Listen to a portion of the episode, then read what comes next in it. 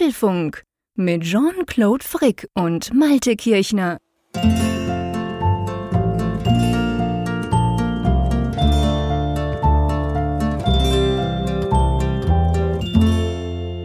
Hallo und herzlich willkommen zum Apfelfunk Ausgabe 408, welche wir am Mittwochabend, dem 15. November aufzeichnen. Ja, meine Güte, 15. November. Weihnachten, naja, es steht natürlich noch nicht direkt vor der Tür, aber es ist auf jeden Fall nicht mehr so lange. Und da bin ich eigentlich froh, dass es wenigstens eine Konstante gibt, die uns so ein bisschen vor diesem weihnachtlichen Zeug schon ablenkt. Und das ist nämlich der Apfelfunk. Da ist noch überhaupt keine Weihnachtsstimmung, oder Malte?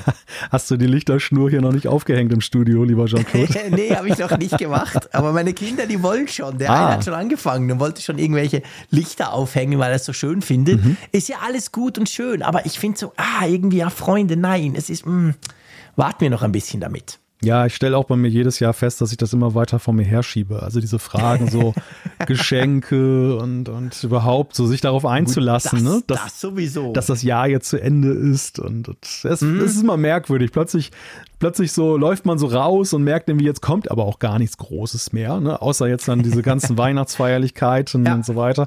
Ja. Ja, ist schon, ist schon merkwürdig.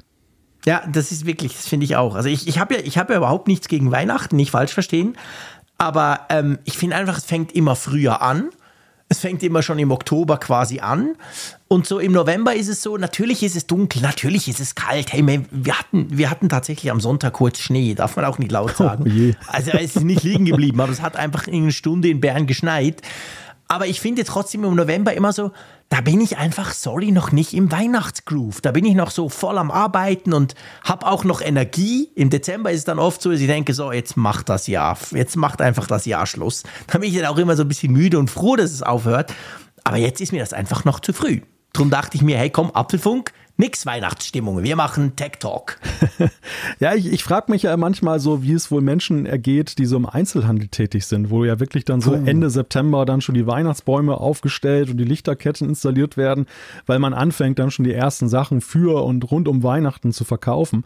Und mhm. wo ich dann immer so denke, ja, wie, wie muss das sein? Ne? Kommst du dann schneller in die Stimmung rein? Kannst du es dann gar nicht mehr sehen? Also wie, wie ergeht es dann ja. eben diesen Menschen, die dann halt jeden Tag in ihrem Arbeitsplatz mit Weihnachten konfrontiert interessiert sind. Oder erst recht denen, die jetzt so irgendwie in der Produktion tätig sind und dann so Artikel herstellen. Die das dann, ist ein guter Punkt. Also stell dir mal vor, du bist jetzt irgendwie so, so ein Schokoladenhersteller, die fangen ja schon im Sommer an. Und dann ja, machst, klar. machst du dann so Weihnachtsmänner und draußen sind so 37 Grad und es ist total heiß und die Leute rennen alle leicht bekleidet durch die Gegend. Es muss sehr skurril sein.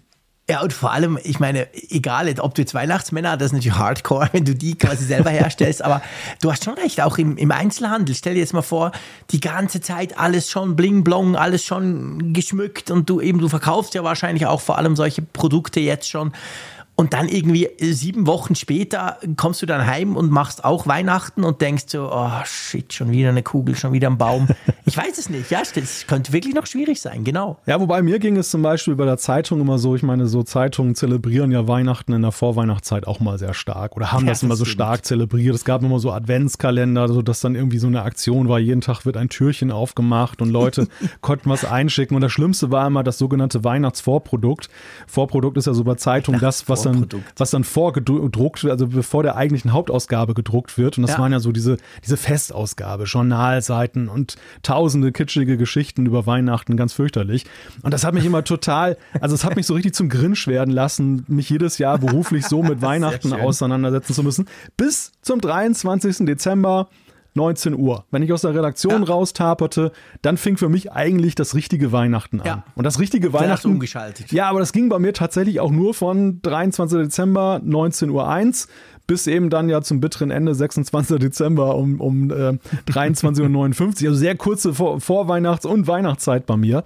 Aber ich denke manchmal so, vielleicht ergeht das so Menschen, die jetzt so, so eine berufliche Weihnachtsdimension haben, auch so. Dass sie ja. echt differenzieren, das berufliche und das private ja. Weihnachtsfest.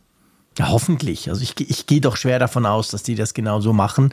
Und für das wir nicht über Weihnachten sprechen wollen, haben wir jetzt schon ziemlich lange über Weihnachten gesprochen. Schon, schon fast Lieber. eine Weihnachtsausgabe hier, ja, ja. Meine Güte, ich fange an und sage, hey, bei uns ist nichts Weihnachten und wir quasseln fünf Minuten drüber, aber so ist das eben im Apfelfunk. Wir lassen uns gerne auch ein bisschen ähm, leiten bzw. treiben mit den Themen, aber wir haben noch was anderes und zwar Freitagabend. Jetzt denkt ihr, hä, Moment, Freitagabend ist denn schon Apfelfunk am Hörer? Nein, Nein, ist es tatsächlich noch nicht. Aber es gibt trotzdem eine richtig echte, coole Premiere. Genau. In gewisser Weise eine kleine Bescherung für euch oder ein Geschenk, ein vorgesummenes Weihnachtsgeschenk. Je nachdem, wie man das sehen möchte. Nein, wir haben etwas fertiggestellt und zwar das Vlog zu Apfelfunk Wolfsburg. Wir haben ja den Podcast selber, den haben wir ja gleich schon unmittelbar rausgebracht als Audioversion. Das Video äh, dazu, also diese Veranstaltung, die gab es dann ja auch zwei Tage später, war das, glaube ich, dass die online war. Mhm. Was aber bislang ja fehlte, war ja so dieses ganze Drumherum, so eine Art Behind the Scenes und mal zu sehen, wie haben wir vier, Michi, Raphael, du und ich, wie haben wir eigentlich diese drei Tage da verbracht? Wie war das mit dem Aufbau? Mehr Infos über die Location, all diese Fragen. Und ja, da haben wir einfach mal so ein bisschen Kamera mitlaufen lassen an diesen Tagen und jetzt ist da was dabei herausgekommen. Ja, ein, wirklich ein großartiges Video. Ihr müsst euch das unbedingt anschauen. Wir werden das Freitagabend um 20 Uhr quasi als YouTube-Premiere laufen lassen. Das ist ja so, da kann man quasi zusammen gucken, wenn man will. Und ich muss wirklich sagen, ich meine, wir haben schon viel über Wolfsburg gesprochen, wir haben viel darüber gesprochen, die uns das das Herz erwärmt hat, wie schön das war. Nicht nur das Event, vor allem auch das Event, aber halt auch die drei Tage mit Raphael, mit dir und dann auch mit Michi. Äh, das war einfach, das war einfach schön. Und ich habe jetzt dieses Video angeguckt gestern Abend, habe es mit der Familie angeguckt, damit die auch so ein bisschen, die haben natürlich viel von mir mitbekommen, wir haben uns ja auch Fotos geschickt und alles, aber trotzdem ist nie, nie ganz das Gleiche. Und die dachten nach, wow, das ist ja cool und hier und euer Ausflug da und dann wart ihr noch in der Autostadt und also ich muss wirklich sagen, es hat mein Herz erwärmt und zwar eine wunderschöne Erinnerung natürlich an dieses Highlight des Jahres, was dieses Event sicher war. Von dem her gesehen, ja, jetzt haben wir das ziemlich angeteasert, aber wenn ihr wollt, wenn ihr wissen wollt, was wir da drei Tage gemacht haben und wie cool das war, dann schaut euch ab Freitag ab 20 Uhr das Video an. Genau. Wir freuen uns natürlich auch über Feedback, also ob euch das jetzt interessiert Absolut. hat, ob euch das gefallen hat. Aber ich denke einfach, da sind halt viele Dinge drin, wo ich auch so nach dem Event gedacht habe, das haben wir so auf dem Event gar nicht so transportieren können. Ne? Also was wir zum ja. Beispiel diese Autostadt, die wir besucht haben und die Bilder sind einfach so viel aussagekräftiger und wir wussten ja, ja. zu der Zeit, dass wir die Bilder haben, aber die Frage war halt, ja, was für eine Form gießt man das am Ende und kommt, mhm. da, kommt da überhaupt was bei raus? Das war natürlich auch ja. noch so eine offene Frage. Ja, ja, wir haben ja alle ständig ein bisschen gefilmt, aber das war halt auch so ein bisschen die Frage, ja, ist das jetzt einfach für uns, also für, für jeden von uns quasi so eine Erinnerung auf seinem iPhone? iPhone. Aber jetzt ähm, haben wir da wirklich ein super schönes Video dazu gemacht. Also letztendlich muss man sagen, du hast vor allem zusammengebastelt. Und ähm, ja, es ist einfach eine schöne Erinnerung, das muss man wirklich sagen. Und mir ist auch aufgefallen, dass halt die Frankfurt-Events die waren ja, was so Anreise, Abreise anbelangt, waren die ja sehr kurz. Ich meine, mhm. wir sind am Samstag jeweils eingefahren am Mittag, haben am Nachmittagabend das Event gemacht und dann sind wir am Sonntag, meistens um Mittag, sind wir schon wieder zurückgefahren. Und diesmal war es ja so, wir sind ja am Freitag schon angereist, Raphael und ich, und dann hatten wir ja bis Sonntagabend Zeit, bevor wir dann am Abend wieder zurückgeflogen sind. Und das war halt schon es war halt schon cool. Also es war so, hatte so was Ferienmäßiges, weißt du? ja. Ich ja. habe das auch gemerkt, als ich dann heimgeflogen bin. Es wurde ja dann doch recht spät. Und dann so am Montag dachte ich so, hey, ähm, kommt mir vor wie Ferien. Ich war mhm. irgendwie drei Tage komplett in einer anderen Welt. Und ich glaube, das finde ich transportiert dieses Video eben auch ganz schön.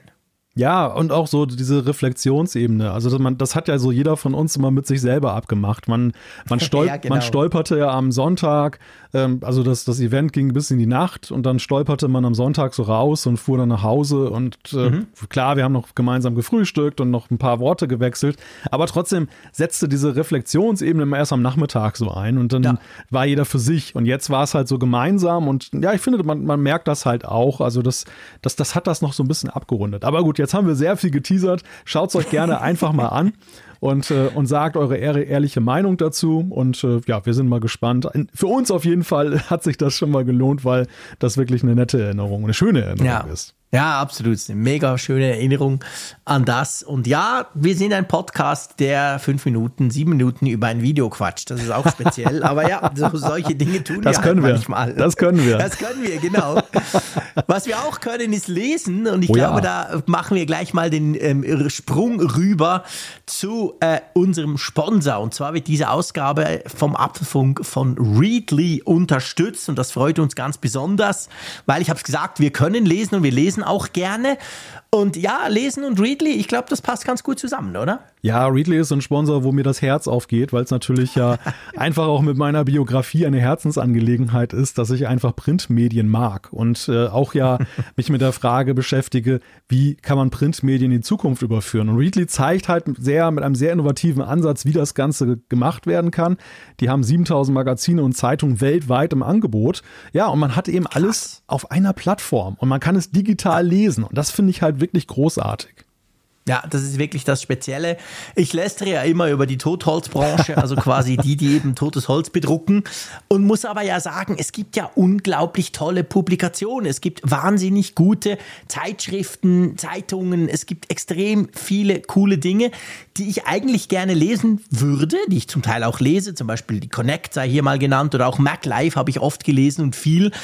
Und ja, das war halt dann so Kiosk und suchen und kaufen und dann lesen.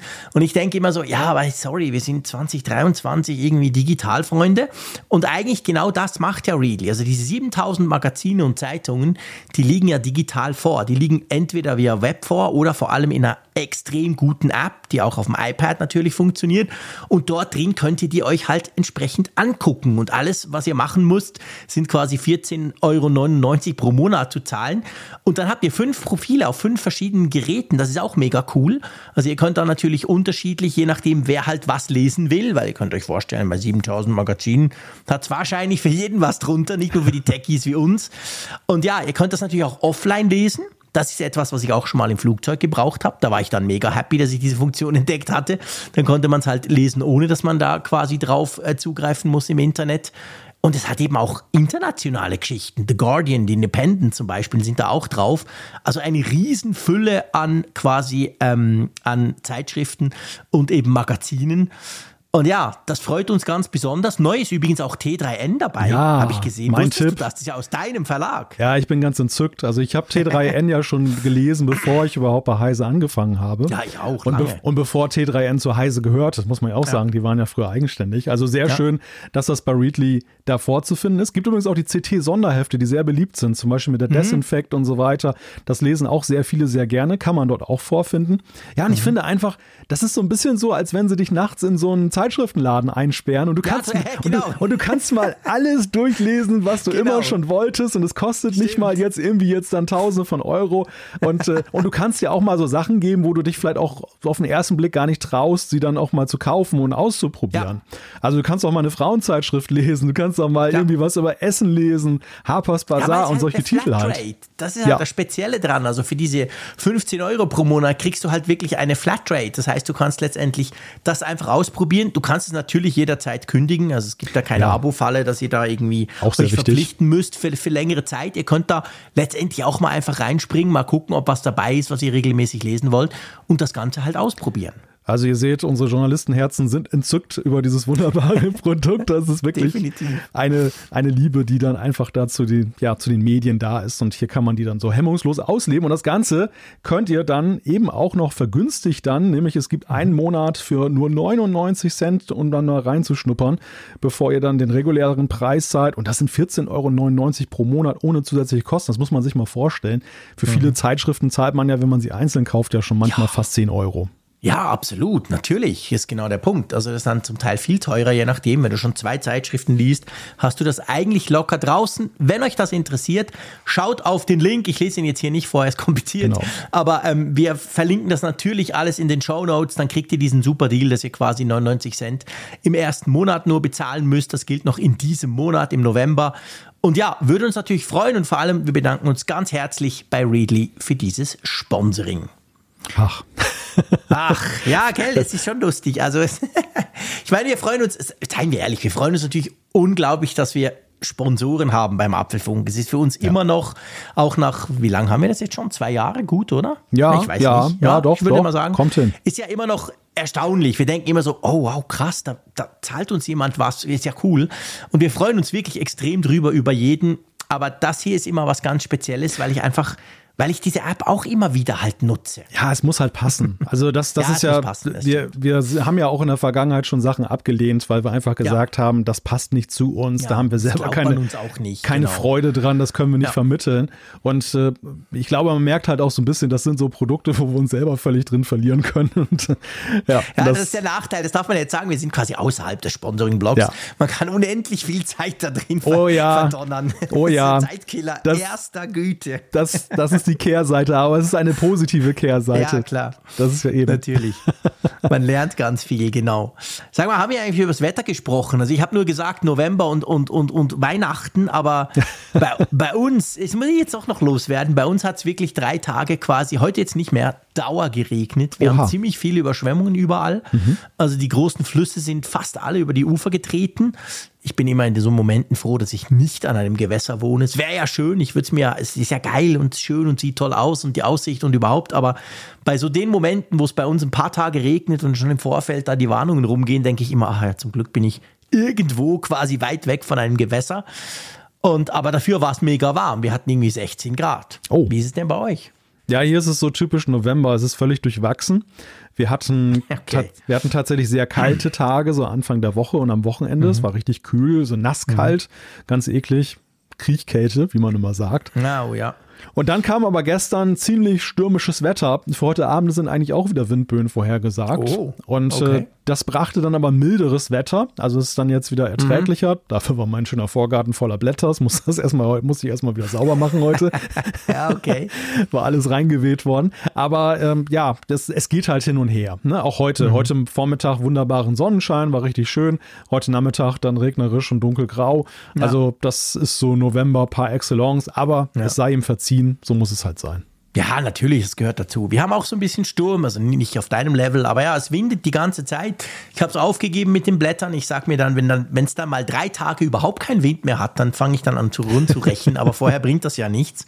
Sonst wische ich von links nach rechts, drehe mich um und das Zeug pustet wieder weg. Aber ja, das gehört dazu. Da hast du natürlich absolut recht. Ja. Was übrigens auch dazu gehört. Oder willst du ja. noch was sagen? Ja, ich wollte nur ergänzen. Bei mir ist es ja auch mhm. mal so, dass ich dann ja bei solchen Gelegenheiten noch mal feststelle, was ich alles noch winterfest machen muss.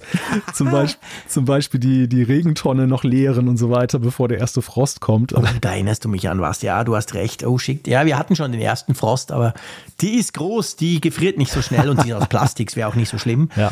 Aber du hast recht. Ja, ich sollte die eigentlich auch noch aus, ausleeren, entleeren. Ja, naja, gut. Du, komm, lass uns zu den Themen kommen. Genau, lass uns mal ein bisschen über Apple sprechen. Und da haben wir eine ganze Menge auf der Agenda. Und zwar das erste Thema, ja, das geht so mittelbar um Apple. Es geht um ein Startup mit Apple-DNA. Der AI-Pin von Humane, über den haben ja viele gesprochen. Und wir sprechen jetzt auch darüber. Unbedingt. Dann sprechen wir über das Winter-Update. Und zwar checken wir ab, was in iOS 17.2, Klammer auf, noch ist es eine Beta, Klammer zu, drinsteckt. Kürzlich haben wir noch beklagt, dass es keine iPads gegeben hat im Jahr 2023. Aber jetzt kommt die positive Zukunftsfrage. Wird 2024 dafür ein Tablet-Jahr? Stop and go. Wie gewaltig wird iOS 18? Das wird auch spannend zu sehen. Da gibt es nämlich verschiedene Dinge, über die wir sprechen können. Der Preis ist heiß. Die Finalisten des App Store Awards stehen fest. Und es ist ja auch ein spannendes Jahr durchaus, oder es steht ein spannendes Jahr für den App Store bevor. Puh, allerdings. Und dann, wir sind weiter auf Empfang. Notruf SOS via Satellit bleibt erstmal kostenlos. Und dann sprechen wir noch über 36 Prozent. Was es damit auf sich hat, was Apple für eine Rolle spielt und was Google da auch dazu suchen hat, dazu später mehr. Genau, dann gibt es die Umfrage der Woche natürlich, Zuschriften unserer Hörerschaft, alles dabei. So, lass uns loslegen und zwar mit der wahrscheinlich meist gehypten Firma in den letzten paar Jahren. Oh ja. Das darf man sicher sagen. Also ich meine, die haben jetzt zwar am äh, Donnerstagabend haben sie endlich ihr Produkt, diesen AI-Pin vorgestellt, aber die Firma Humane, die wurde ja seit, ja, seit sie gegründet wurde, 2018, war da ein riesen Hype drum. Lag natürlich an dem Gründer-Ehepaar, das sind ja, sind ja ein Mann und eine Frau, die sind zusammen und die haben beide jahrzehntelang bei Apple gearbeitet. Er, glaube ich, war 20 Jahre im Design Department, sie war leitende Softwareentwicklerin, auch relativ lange. Also man kann sagen, die haben bei vielen spannenden Apple-Produkten mitgemacht und als die halt 2018 gesagt haben, hey, wir machen was eigenes, wir machen was ganz Geiles, dann waren halt sehr, sehr viele, sagen wir mal, ähm, erstaunt, beziehungsweise waren einfach ähm, neugierig, was da werden könnte. Und wie bei oft bei solchen Dingen dauert es dann ein bisschen länger, bis es rauskam. Und jetzt haben sie aber ihren AI-Pin vorgestellt. Und du hast ein Video gemacht, ich habe ein Video gemacht. Ich glaube, jeder hat schon ein Video drüber gemacht. Und da ging es ja immer um die Frage, ob das Teil das Smartphone ablösen kann. Und bevor wir das diskutieren, ich habe eine klare Meinung, wer hätte das gedacht, ähm, würde ich mal vorschlagen, erklär mal, versuch mal zu erklären, was ist dieser AI-Pin? ja, es ist ein kleines Kästchen, das so ungefähr die Größe hat von so einer ja, Pastillendose, ne? wo man dann mhm. so, wo man dann so irgendwie Rachengold dann da drin hat. Ich habe mir so überlegt, vielleicht, vielleicht liege ich aber auch falsch, weil, weil ich habe mir so überlegt, wahrscheinlich die Größe eines AirPod Pro Case, oder? So plus minus. Oder ja, vielleicht sogar ein bisschen kleiner, vielleicht nicht so dick. Für mich war also der naheliegendste Vergleich, aber das ist ja eher so aus dieser Content Creator Ecke, äh, diese Rode Mikrofone, diese Wireless, äh, die Wireless Go, Go natürlich. Weil die haben exakt das Format und auch so ein bisschen das Aussehen von diesem AI-Pin. Ah, guter Punkt. Da und, hätte ich ein Video drauf kommen sollen, stimmt. Ja, und, und äh, aber das, das ist ja schon eher ein bisschen speziell, weil das ja mhm. glaube ich, nicht so ein Alltagsgegenstand ist. Deshalb ist, sind die AirPods natürlich der bessere Vergleich, weil die ja tatsächlich dann viele in der Tasche haben und mhm. sich ungefähr vorstellen können, so die Größendimension. Also das ist dieses kleine kleine schwarze Kästchen und das kannst du dir magnetisch, was ich ja schon mal ganz charmant finde, dann halt mhm. anheften an deine Klamotte. genau, also du, du hängst es dir eigentlich quasi an die Brust, sag ich mal, und du hast gesagt, magnetisch, also der AI-Pin selber, der ist relativ flach, hat einen kleinen Akku drin und offensichtlich tust du den also quasi vorne an den Pullover und dann hinten am Pullover oder an der Jacke hängst du ein magnetisches zweites Teil dran, dadurch hält es dann. Und das ist aber nochmal ein Akku, also du hast dann sozusagen zwei Akkus, wenn du so willst. Und so hält es dann. Und äh, die Idee ist ja eigentlich, also ich meine, du musst ja eigentlich nach acht Sekunden begeistert gewesen sein davon, oder? Du meinst es, weil das so eine Hommage auf den Star Trek Communicator ist? Natürlich. Ja, meine, ja, die haben den ja, immer links getragen. Die haben gedrückt. Hm. Du musst offensichtlich, damit er überhaupt was macht, immer drücken. Und ich dachte, ich bin ja nicht so ein Trekkie wie du. Ich kenne mich viel zu wenig aus, aber natürlich habe ich das auch geguckt. Und ich dachte, ja, das ist ja wie dieses Tack, Tack und dann, hey Computer, mach mal was, oder?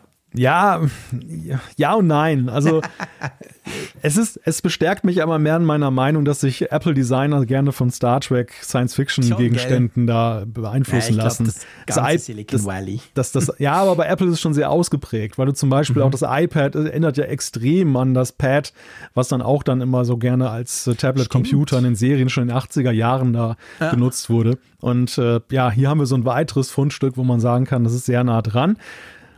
Es ist natürlich nicht so ästhetisch wie der Communicator, aber dafür kann es ja funktionell deutlich mehr, weil der ist ja tatsächlich in der, sag mal, der Science Fiction der 80er Jahre mhm. war ja die, war ja die damals schon ambitionierte Idee, man könnte so ein kleines Teil haben, mit dem man kommunizieren kann.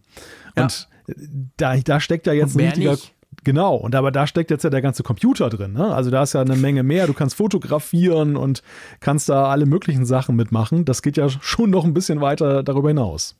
Ja, das ist natürlich so. Also dieses Kästle, sage ich mal, oder eben der AI-Pin nennen wir ihn so, wie Sie das nennen, das ist, da ist genau wie du gesagt hast, da ist ein Chip drin, da ist eine 13 Megapixel Kamera drin, der hat eine Mobilfunk-Connection immer, also das Ding ist im Internet und dann, und jetzt wird's spannend, ist da quasi äh, eine AI drin. Ich sag mal, da ist so eine Art Chat-GPT drin und vor allem auch von der Firma OpenAI. Der Chef der Firma ist ja auch investiert in Humane, also die, die arbeiten da sehr eng zusammen. Also man kann eigentlich sagen, man hat in diesem Kasten drin per Sprachsteuerung ein, ich sag mal, ein cleveres System, eben so eine AI, die dir dann halt gewisse Dinge erledigen kann, beziehungsweise ganz einfach gesagt, kannst du auch ein Telefonat damit führen. Genau, du kannst ein Telefonat damit führen, du kannst aber auch deine E-Mails durchsuchen lassen, wenn du mhm. zum Beispiel eine Information suchst, von der du weißt, dass du in den letzten 30 Tagen mal zugeschickt bekommen hast.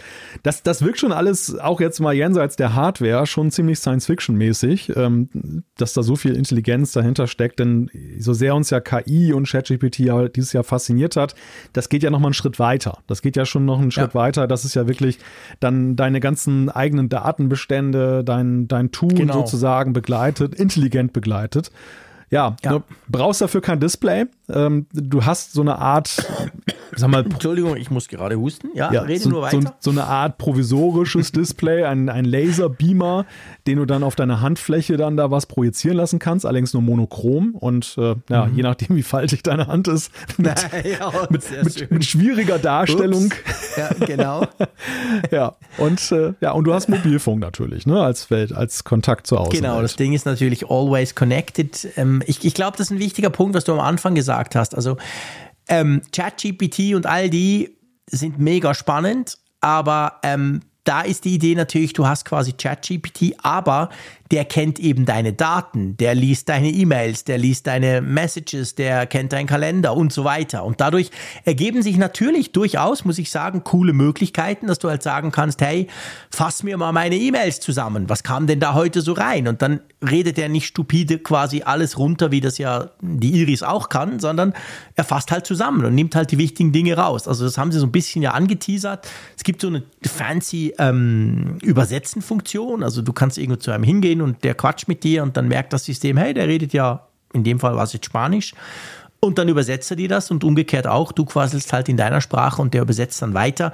Also nichts, was nicht jetzt schon Apps auch können, aber halt alles in diesem, wie ich finde, doch recht schönen und angenehm designten Pin drin. Ja, und halt auch alles sehr konzentriert und fokussiert, was sich sonst ja, Ja. so auf äh, heute Dutzende Anwendungen Wendungen verteilt und so, sag ich mal, fragmentiert ist. Das hat man Ja. dort alles dann auf den Punkt gebracht. Gleichwohl, und da sind wir schon jetzt so, steigen wir ein in die Kritikebene. Es bleiben viele Fragen. Ne? Also es bleiben für mich Mega. zum Beispiel, weil du sagtest, äh, was, was, woher weiß denn die KI zum Beispiel, was mir wirklich wichtig ist? Wie lange dauert dieser Lernprozess, bis sie Ja. das herausfindet? Dann gab es dieses Beispiel, da wird dann ein Buch dann da ähm, erfasst mit dem, mit dem, mit der Kamera und Mhm. das bestellt.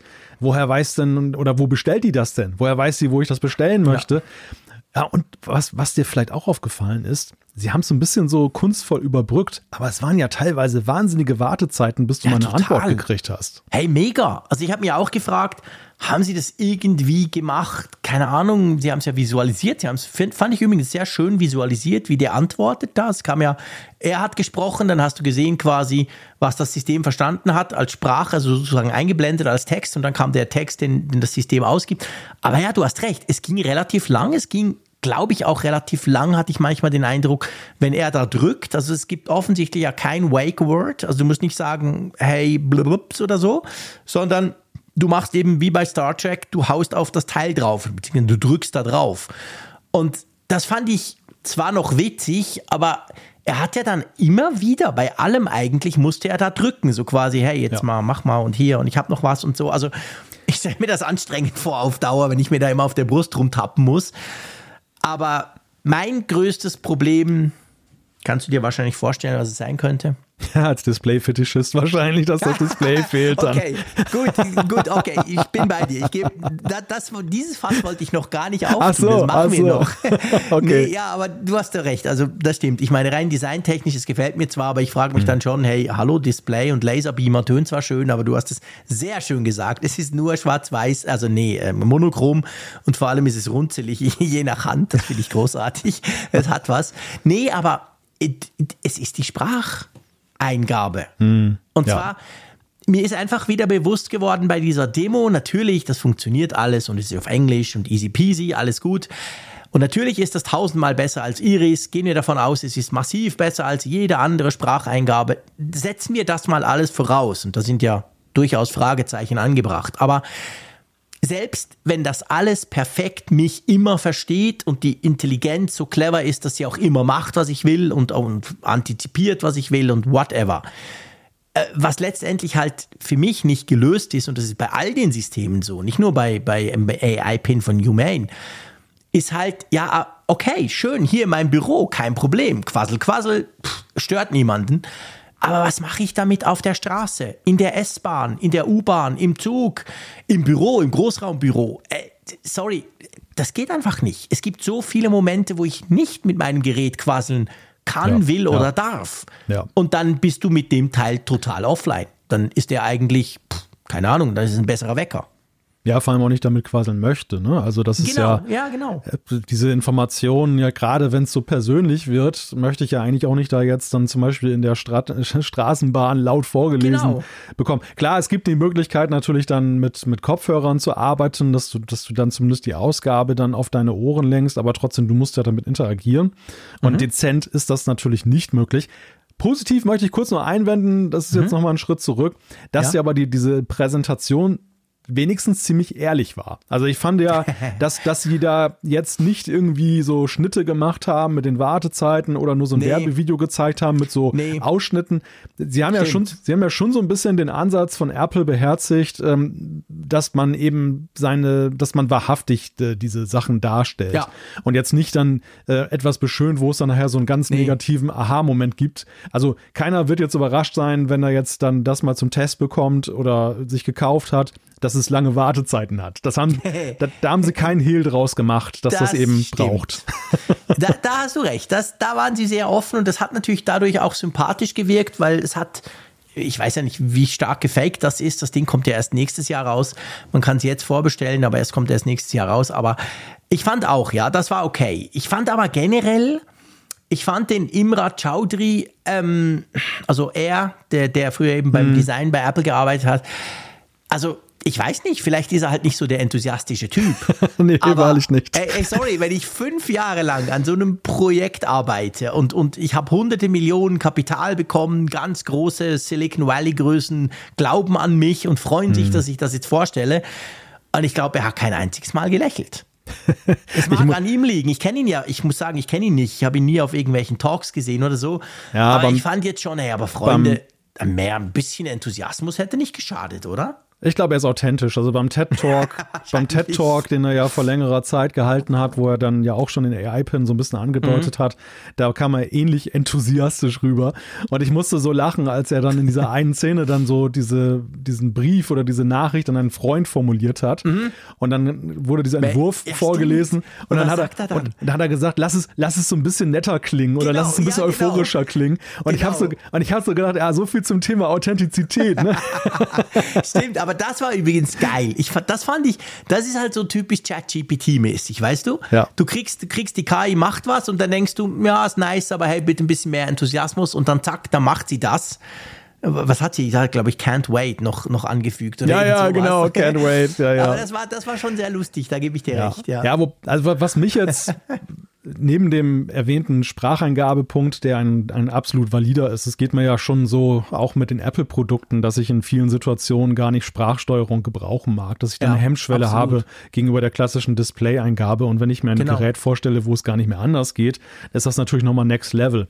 Ja. Aber was, was mich ja eigentlich so, ja, zwischen erschaudert und, und äh, zurückhaltend gemacht hat, ist aber auch diese Vision, dass ich der KI da alles anvertraue und übergebe. Ich meine, wir reden immer über, über die Frage mit eigenen Daten haushalten und äh, mal übertrieben, mal weniger übertrieben. Mhm. Und hier, hier ist es ja aber eigentlich ja so, ohne diesen völligen Offenbarungseid gegenüber der KI kann dieses Produkt ja gar nicht vernünftig funktionieren. Nee. Also du, ja. du gibst, du gibst sich ChatGPT oder was auch immer da drin steckt, ja völlig hin. Ansonsten hast du nicht diesen Nutzen, diesen smarten. Genau. Ja, das ist so, absolut. Also ich meine, die Key-Funktionalität, also letztendlich die wichtigste Funktion, geht natürlich nur, wenn der dich eben kennt, wenn der Zugriff hat auf alles. Und ja, das, da hast du schon recht, das habe ich mir auch gedacht. Also das ist natürlich, ähm, ja, und es ist irgendwie, es hat halt, du weißt, die KI muss all diese Daten haben, damit sie dir das rausgeben kann, was du vielleicht brauchst. Wenn das klappt, bist du happy und sparst Zeit. Andererseits, ja, ich beim Smartphone suche ich halt selber manchmal ein bisschen rum. Okay, ich wühle mich durch meine E-Mails hin und her und irgendwann finde ich das dann. Ver verliere ich vielleicht Zeit, aber ich muss das nicht alles komplett offenbaren. Und das ist bei dem Produkt tatsächlich natürlich so. Ohne das geht es ja auch nicht.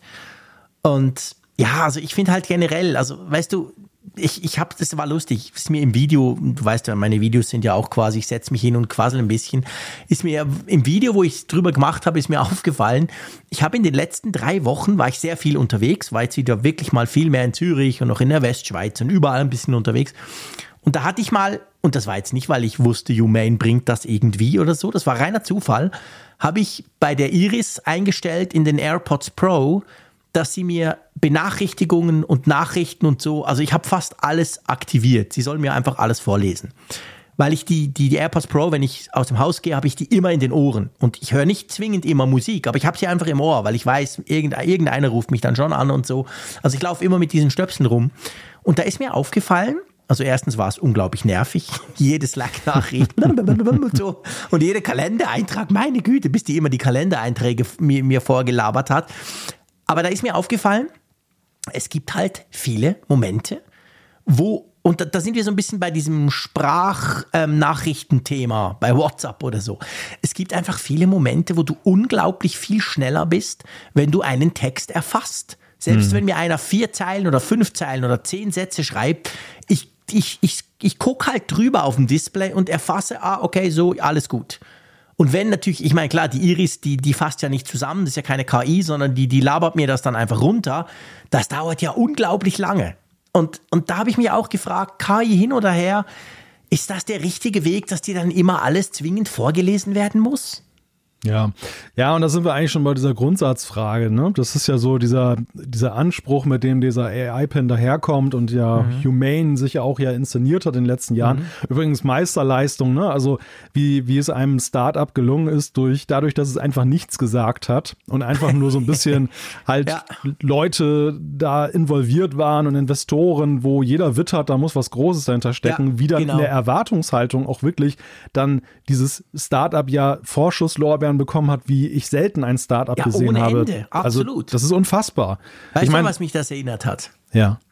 Erinnerst du dich, ich weiß gar nicht mehr, wie lange das her ist, das sind wahrscheinlich zehn Jahre oder so, als der Segway rauskam. Dieses, mm, dieses ja, Ding ja, auf zwei Rädern, das du ja nur mit Gewichtsverlagerung steuerst. Da war es doch auch so. Das war Monate und auch Jahre vorher, haben ja zum Teil, ich glaube, der Steve Wozniak, sogar der, der eine Apple-Gründer, hat ja gesagt, das wird quasi die Mobilität der Menschen komplett auf den Kopf stellen. Und das war, es, das war auch so ein riesen Hype. Und dann kam so ein Teil raus und ich dachte so, what the hell? So ein komisches Zweirad-Ding, wo ich draufstehe und rumbalanciere. Ich meine, ja, es hat sich dann ein bisschen verkauft, aber es hat ja, seien wir ehrlich, absolut null nichts revolutioniert. Ich will ja, das dem AI-Ping ja. gar nicht vorwerfen, aber ja, dieser Hype kam, er hat mich total an das erinnert der Segway war so ein bisschen die Magnetschwebebahn der genau. persönlichen Mobilität. Ne? ja, also genau. sehr interessant. Und so in, in, dieser Kategorie sehe ich auch so ein bisschen diesen AI-Pin. Also mhm. der AI-Pin vereint ja in sich schon einiges, was technologisch äh, zweifelsohne faszinierend ist. Und äh, mhm. sei mal auch jetzt mal als Consumer-Produkt Gestalt annimmt, was man sonst vielleicht mal ja. so in, in, Forschungsszenarien gesehen hat. Aber mhm. dennoch bleibt ja und ich habe da schon in Betracht gezogen die Frage, okay, tut man Humane auch vielleicht Unrecht? Ist der Hype ihnen mhm. über den Kopf gewachsen? Können sie eigentlich nur scheitern? Also diese Frage ja. muss man ja schon stellen, also ob man dem, dem Produkt eigentlich noch eine gerechte Chance gibt, weil einfach die Erwartungshaltung zu hoch war. Ja. Aber ich komme trotzdem immer wieder bei meinen Überlegungen dabei heraus, dass ich sage, für mich ist eigentlich der AI-Pin eher so eine Art Designstudie, Machbarkeitstest, ja das, so, so ein Ding, wo, und jetzt werde ich böse, pass auf, ich, werde, ich stelle die böse These auf, wenn das bei Apple passiert wäre, das hätten die in Research and Development, hätten die so einen Prototypen gehabt und hätten das mal so richtig ja. ausentwickelt und dass sie dann eben in der Vorstandsetage sich das mal angucken können. Mhm. Und am Ende hätte gestanden, das können wir nicht bringen. Das ist irgendwie, ja. es ist zwar faszinierend, aber es bringt, es bringt keinen wirklichen Nutzen, so wie es ja. ist. Und es, das hat so viele Nachteile. Ja, das stimmt. Ich meine, The Verge, und The Verge ist ja, sagen wir mal, technikbegeistert, grundsätzlich und sehr freundlich gegenüber Neuerungen. Aber selbst The Verge hat ja geschrieben, faszinierend, aber sie hätten, sie wissen jetzt nicht so genau, wofür man das eigentlich braucht. Ja. Und das ist jetzt nicht unbedingt eine Adelung, wenn The Verge das schreibt, die ja sonst fast alles geil finden, was neu ist. Aber ich, ich bin ganz bei dir. Also das, das hat, weißt du, ich, ich will das auch gar nicht schlecht machen. Ich finde das unglaublich faszinierend. Könnte man das in Europa kaufen? Kann man nicht, Klammer auf. Wir werden das noch lange nicht kriegen. Mhm. Aber ich würde mir wahrscheinlich so ein Teil holen. Ich würde das ausprobieren wollen, ja, um einfach mal so ein bisschen ja. rausfinden zu wollen, hey, ähm, was steckt da dahinter noch? Ja, aber klar, wir sind Freaks und Spinner, aber ich würde niemals mein iPhone gegen das eintauschen. Ich, ich hätte lieben gerne auch die Google Glass mal ausprobiert. Ja, äh, wissend, absolut. Wissend und ahnend, dass die auch keine Zukunft hat. Aber mhm. alleine, alleine diese, diese Machbarkeitsstudie, dass mal du solche Technologien so kombiniert eben erleben kannst, finde ich spannend. Aber ja. das, das, ähm, sag mal, mein Grad an Faszination ist ja am Ende ja nicht das Maß der Dinge in der Frage der, der Nützlichkeit für die Massen, für die ja. Allgemeinheit. Und da, sage ich mal, ist dieser Vergleich zum Smartphone einfach weit hergeholt. Das ist, ich glaube einfach, die haben da auf eine Karte gesetzt, die waren überzeugt von ihrer Idee und jetzt ist was bei da, dabei herausgekommen. Aber da, es ist einfach jetzt, sie müssen ja jetzt irgendwie mal was machen. Sie können ja nicht ewig, sie können ja nicht 20 ja, ja. Jahre geheimnisvoll was machen. Genau. Und äh, es ist aber einfach irgendwo nicht so, dass man sagt, hm, das, ja. das, also die Zukunft ist da nicht so vorprogrammiert. Wobei man muss natürlich fairerweise sagen, da laufen ja gerade mehrere Wetten auf die Zukunft. Und das ist ja das Interessante, Dieser, dieser krasse Gegensatz das sind ehemalige Apple-Designer, die eigentlich so diese Johnny Ive-Philosophie weiterdenken. Ja, total. Die Technik nimmt sich immer mehr zurück, bis sie unsichtbar wird. Genau. Und Extremer Minimalismus. Und auf der anderen Seite hast du Apple, was jetzt so ein bisschen in diese Boomerang-Bewegung gegangen ist, wo man weggeht von immer kleiner, immer dünner, immer mhm. verschwindender, hin zu Geräte dürfen auch wieder sichtbar sein. Und jetzt geht man sogar so weit, dass man sagt, weißt du was, es, gibt, es gibt nicht mehr 6,7 Zoll Bildschirm, sondern du setzt dir den Bildschirm ja. auf den Kopf. Alles ist Bildschirm. Die ganze ja. Welt ist Bildschirm. Und das ist natürlich auch eine spannende Wette auf die Zukunft, ähm, die ja, wo ich das Gefühl habe, dass sie mehr Potenzial hat, wo aber auch ich sage, das ist schon das größte Wagnis, was Apple seit langem eingegangen ist mit der ja. Mixed Reality. Ja, das sehe ich auch so. Also ich glaube, die Vision Pro, und das ist ein schöner Vergleich, also die Vision Pro steht quasi am anderen, an der anderen Seite der Skala, so im Sinn von, wir packen alles an Hardware, was wir überhaupt kriegen, dort rein das soll der Mensch dann aufsetzen und dann wird es richtig geil und, und, und Humane geht halt hin und sagt, hey, ihr merkt eigentlich gar nichts. Wir haben so einen kleinen Clip, da ist so ein bisschen Technik drin, aber der Rest ist AI in der Wolke irgendwo. Ähm, ja, spannend. Das weiß ich, ich will die auch nicht, ist mir wichtig, also ich will die auch nicht schlecht reden. Es gibt ja immer, wenn so was Neues kommt, gibt es ja immer sofort reflexartig diese zwei, zwei Seiten. Der eine, der das sofort hochjubelt und allen anderen, die kritisch sind, vorwirft, ihr habt es nur nicht begriffen, ihr Pfeifen. Und dann natürlich umgekehrt gibt es auch die, die sofort sagen, hey, was ist denn das für ein totaler Quatsch? Und ich sehe das definitiv nicht als, als irgendeine Form von Ersatz vom Handy. Ich finde, Raphael hat in seinem Video sehr schön gesagt, hey, warum ist das keine Uhr? Ja. Baut doch sowas ja, in eine ja. Smartwatch, dann habt ihr noch ein kleines Display. Ha, fand ich auch, ja, wow, das wäre das wär richtig geil. Aber fairerweise muss man auch sagen, sie selber haben ja gesagt, das ist der Start einer Journey. Klar, das musst du immer sagen, aber ich gehe schon davon, also falls sie finanziell aushalten, das ist ja immer die Frage bei so Startups, aber die, die haben, also ich hoffe, dass sie noch ein paar andere Ideen haben, wie du diese AI-Verknüpfung mit Hardware irgendwie noch realisieren könntest. Und ja, eben, vielleicht gibt es dann doch so ein kleines Apple Watch Ultra Display oder so. Das würde dem Ding nämlich gut anstehen. Ja, und da sind wir bei dem realistischen Ausblick. Ich bin auch der Ansicht, dass das, was sie da gemacht haben, nicht völlig vergebens war, sondern nee. dass das eigentlich, was wir da jetzt gesehen haben, ein Brückenschlag ist, eine ja. Brückentechnologie und dass es dann also die, ich meine, unabhängig jetzt davon, wie faszinierend oder nicht faszinierend das ist, ist ja die Frage, was kann ein Startup, auch wenn es gut ausgestattet ist und namhafte Investoren hat, eigentlich ausrichten? Können die das so eigentlich, wenn das jetzt ein Mega-Erfolg wird, skalieren? So wie seinerzeit mhm. Apple mit dem iPhone, beim Smartphone, dass das eben, dass, dass der Markt abgedeckt wird. Ich, auch da habe ich große Zweifel. Auch da ist es ja. so, dass ich dann eher davon ausgegangen bin, ein großer, großer würde die irgendwann schlucken und würde das dann sozusagen dann groß machen und nicht, dass sie das mhm. aus eigener Kraft selber so schnell hinbekommen. Aber ja realistisch betrachtet könnte ich mir eher vorstellen, dass eben dieser Gedanke, dass man das in die Uhr integriert oder generell, dass man diese Technologien irgendwie in unsere vorhandene Technik irgendwie einbaut diese Symbiose an anderer Stelle eingeht, dass das vielleicht so ein Startimpuls ist, der von diesem Gerät auch ausgeht und wo auch die Macher sicher eine Rolle spielen werden, weil sie sehr viel Grundlagenforschung gemacht haben, sehr viel Wissen da aufgebaut haben, was anderen ja auch nützlich werden kann. Also ja.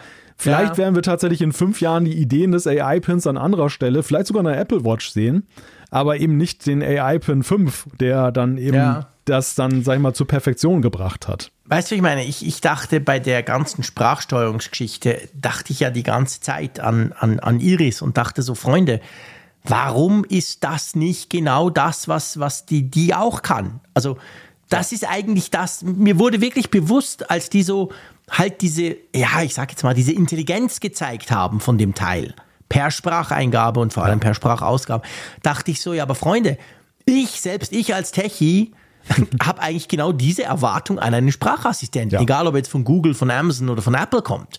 Genau das will ich, aber in einem Smartphone und nicht in so einem Cashly, was ich mir da irgendwie an die Brust heften muss.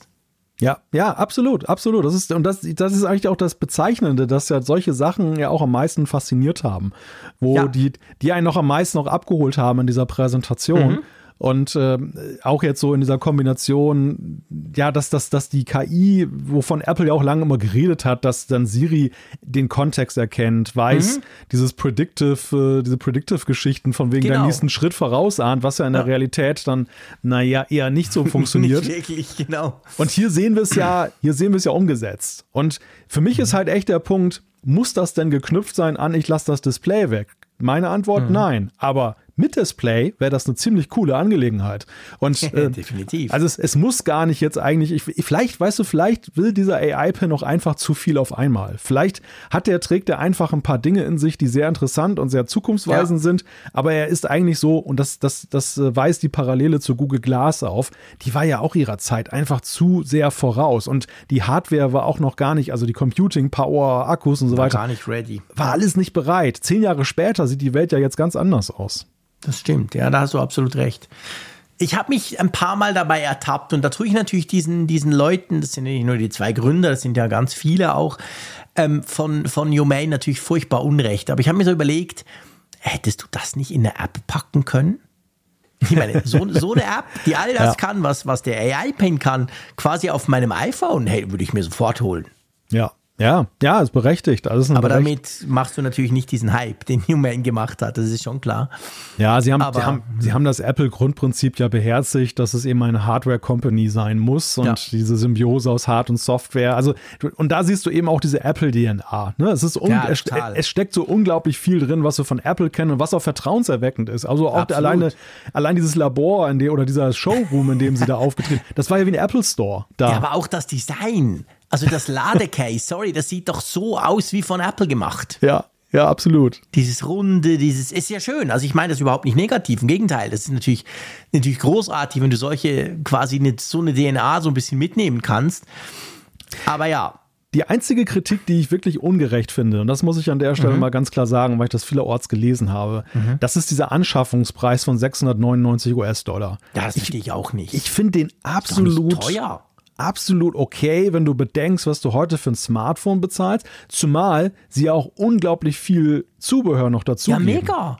Du kriegst irgendwie drei Lademöglichkeiten. Du kriegst dieses Case, das ja selber sowohl den, den Puck wie den Pin laden kann, plus selber noch einen Akku drin hat. Also du kriegst ja im Vergleich zu, vor allem zu Apple ja unglaublich viel Zubehör. Das ist so quasi wie Apple früher das halt gemacht hat, wo noch Dinge in der Box lagen. Nee, ich finde auch, also ich finde diese 700 Dollar, sorry Freunde, das ist kein Thema für so ein das ist ein Hightech-Teil. Wir wissen zwar nicht, welcher Snapdragon-Chip drin ist, aber ist ja wurscht. Also da ist sehr, sehr, sehr viel Technik drin. Klar, du brauchst, das ist so ein bisschen wie das iPhone früher, du brauchst diesen 24 Dollar Ja, Vertrag und der ist dann bei T-Mobile. Also du kannst ja nicht sagen, ich nehme eine, keine Ahnung, SIM-Karte oder eSIM von, von Verizon oder so. Also auch da ist es so ein Bundle. Aber nein, also ich finde den Preis voll okay. Das Problem ist halt, durch diese Bandelung ähm, und natürlich durch die Sprachsteuerung wahrscheinlich, ich rechne nicht damit, dass das Ding, also ich, ich sag mal, die Vision Pro kommt zuerst nach Europa und in die Schweiz. Als der AI-Pin fürchte ich. Ja, ich denke auch. Aber wobei, ja, man weiß es manchmal nicht. Ne? Die, die, die Wege sind unergründlich. Das hängt ja, Ja, auch, absolut. hängt ja von vielen Faktoren ab, die wir auch nicht so richtig vorhersehen können. Also welche Partner machen sich da, bringen sich da Ja. in Stellung, wie welche, welchen Bedarf hat Humane generell, das Produkt schnell Mhm. global auszurollen, weil es vielleicht in den USA auch gar nicht sich so gut verkauft. Die, die Vision Pro wird ja eher zum Beispiel ein Problem haben wegen der, vermute ich, zu hohen Nachfrage bei zu wenig Produktionskapazitäten am Ja, Anfang. das denke ich auch. Also das fürchte Apple, ich auch. Apple würde ja wahrscheinlich gerne die gleich global ausrollen, aber die haben ja wahrscheinlich das Problem, dass dann einfach sie nicht genug da haben, um nicht dann in so eine Falle zu tappen, dass sie monatelange Lieferzeiten haben. Das ist definitiv so, ja. Also ich glaube, das Problem hat wahrscheinlich Humane nicht. Ich habe irgendwo gelesen, dass sie jetzt mal 100.000 gebaut haben, aber ich weiß nicht mehr genau, wo ich das gelesen habe. Also die fangen natürlich schon klein an, was das anbelangt. Aber auf der anderen Seite, weißt du, das, das Problem ist halt die Sprachsteuerung, sorry. Ja. Das Ding muss Deutsch können. Theoretisch müsste Schweizerdeutsch können, das kannst du eh vergessen, aber Deutsch muss es können, sonst musst du ja nicht kommen bei uns. Und das ist ein Riesenschritt. Das sehen wir bei den Großen, das sehen wir bei Apple, bei Google, bei allen anderen. Die haben auch nicht einfach gemacht, hey, hier ist unser cooler Zack und dann war es bei euch. Also das hat Jahre gedauert und ich fürchte, das ist viel der größere Pferdefuß als da irgendein Mobilfunkprovider. Logisch findest du in jedem Land einen, der das für 20, 25 Euro dann vertickt, kein Problem. Aber ich glaube, das, ich weiß Aber nicht, wie groß die Kapazitäten da bei denen sind. Ja, aber sind sie da nicht durch ihren Partner OpenAI eigentlich so Vielleicht. privilegiert, weil die ja auch ja schon diese deutsche Spracherkennung ja, ja schon relativ weit gebracht ich mein, haben. Das stimmt natürlich, guter Punkt. Ich meine, du kannst natürlich mit ChatGPT, ich habe das meinen Kindern installiert und die, die, die, die tippen ja nichts, die quasseln ja nur damit. Die reden da auf Deutsch rein und dann kommt das zurück. Also das funktioniert ja erstaunlich gut. Ja, das stimmt natürlich. Habe ich nicht dran gedacht. Könnte sein, dass das natürlich das Problem schon fast gelöst ist mit all den Sprachen. Ja, aber es ist eine berechtigte Frage, wie viel Eigenleistung mhm. steckt da drin und wie viel ist es durch Zulieferung? Also ja. auch ja so die, die KI, ist das jetzt eigentlich durch Prompts gesteuert, dass sie so ist, wie sie ist? Oder mhm. haben sie da irgendwie noch dazwischen was gebastelt? Das, das zählt ja zu den vielen offenen Fragen, die wir haben und wo wir auch die ersten wirklichen Tests abwarten müssen, wie dann sich das in der Realität ja. wirklich schlägt. Ne? Also wo, wo sich ja auch dann offenbart, mit welchen Zaubertricks dann Humane ja. da teilweise arbeitet. Also ich bin mega gespannt. Also ich muss sagen, ich freue mich gigantisch auf das Video vom MKBHD. Also ich kann es kaum erwarten, dass der das Ding dann halt testet und dass man halt ein bisschen ja. mehr darüber sieht. Das ist völlig klar. Ich meine, sie haben ja auch zum Beispiel gesagt, we don't do apps. Dann dachte ich so, ah, sie machen ja so AI, blip, irgendwelche Dinge in der Cloud, also natürlich so eine Art Schnittstellen zu Tools. Es gibt ja auch, glaube ich, am Anfang schon mit Microsoft und mit Slack und so äh, irgendwelche Tools, aber ja, also die, die, die Tools laufen nicht oder die, diese, diese Apps, sage ich mal, laufen eben nicht auf dem AI-Pin, sondern in dieser Humane Cloud dann drin. Ja, es gibt wirklich tausend Fragen. Ja, aber auch das ist ja so, ein, so, eine interessante Zukunftsvision, dass man sagt, man lässt diese ganze App-Economy hinter sich. Mhm. Das, das passt ja auch so zu diesem Ansatz, dass ja eben alles verschmilzt in dieser, ja. in der KI, dass, dass du ein Interface hast und eigentlich keine Websites und Apps mehr. Mhm. Ja, und irgendwie ist es ja gleich, gleichzeitig eine spannende Vision wie eine Horrorvision, wenn man sich das genau vorstellt. Ja, absolut. Ich, also ich bin, bin da, also insofern, das ist schon ein Produkt, was, was ähm, zumindest viel Erkenntniswert liefern könnte, denke ich mal. Ja, ich auch, denke ich auch. Und ich gebe gerne zu, auch wenn ich nicht an diese große Vision glaube, aber ich bin extrem gespannt, wie das ist. Ich würde das selber auch gerne austesten, effektiv. Und es ist ein spannender Ansatz und es ist vor allem eine andere Art, mit AI umzugehen. Und das finde ich interessant. Es ist sozusagen die AI in Hardware gegossen. Und das hat so noch keiner gemacht. Von dem her, da muss man ihnen ganz klar auch Kudos dafür geben, dass sie das erkannt haben. Und das, ich meine, die haben ja vor dem ganz großen AI-Hype angefangen damit. Also das passt natürlich im Moment sehr gut. Ich glaube, das Timing, sowas auf den Markt zu bringen, ist nicht schlecht. Aber ja, wir müssen mal gucken und man muss natürlich letztendlich auch hoffen, dass die die nächsten paar Jahre überhaupt überstehen. Ja, ja. Aber ich glaube, du bist doch nicht der Einzige, der das gerne mal ausprobieren möchte. Nee, das glaube ich auch nicht. Absolut nicht. Absolut Die Frage nee. ist ja, wer es nicht möchte. Das wäre ja, ja, eigentlich eher das Alleinstellungsmerkmal.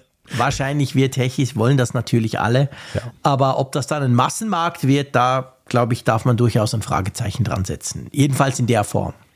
Ich denke auch. Aber das haben wir auch ja schon herausgearbeitet. Haben wir gemacht, genau.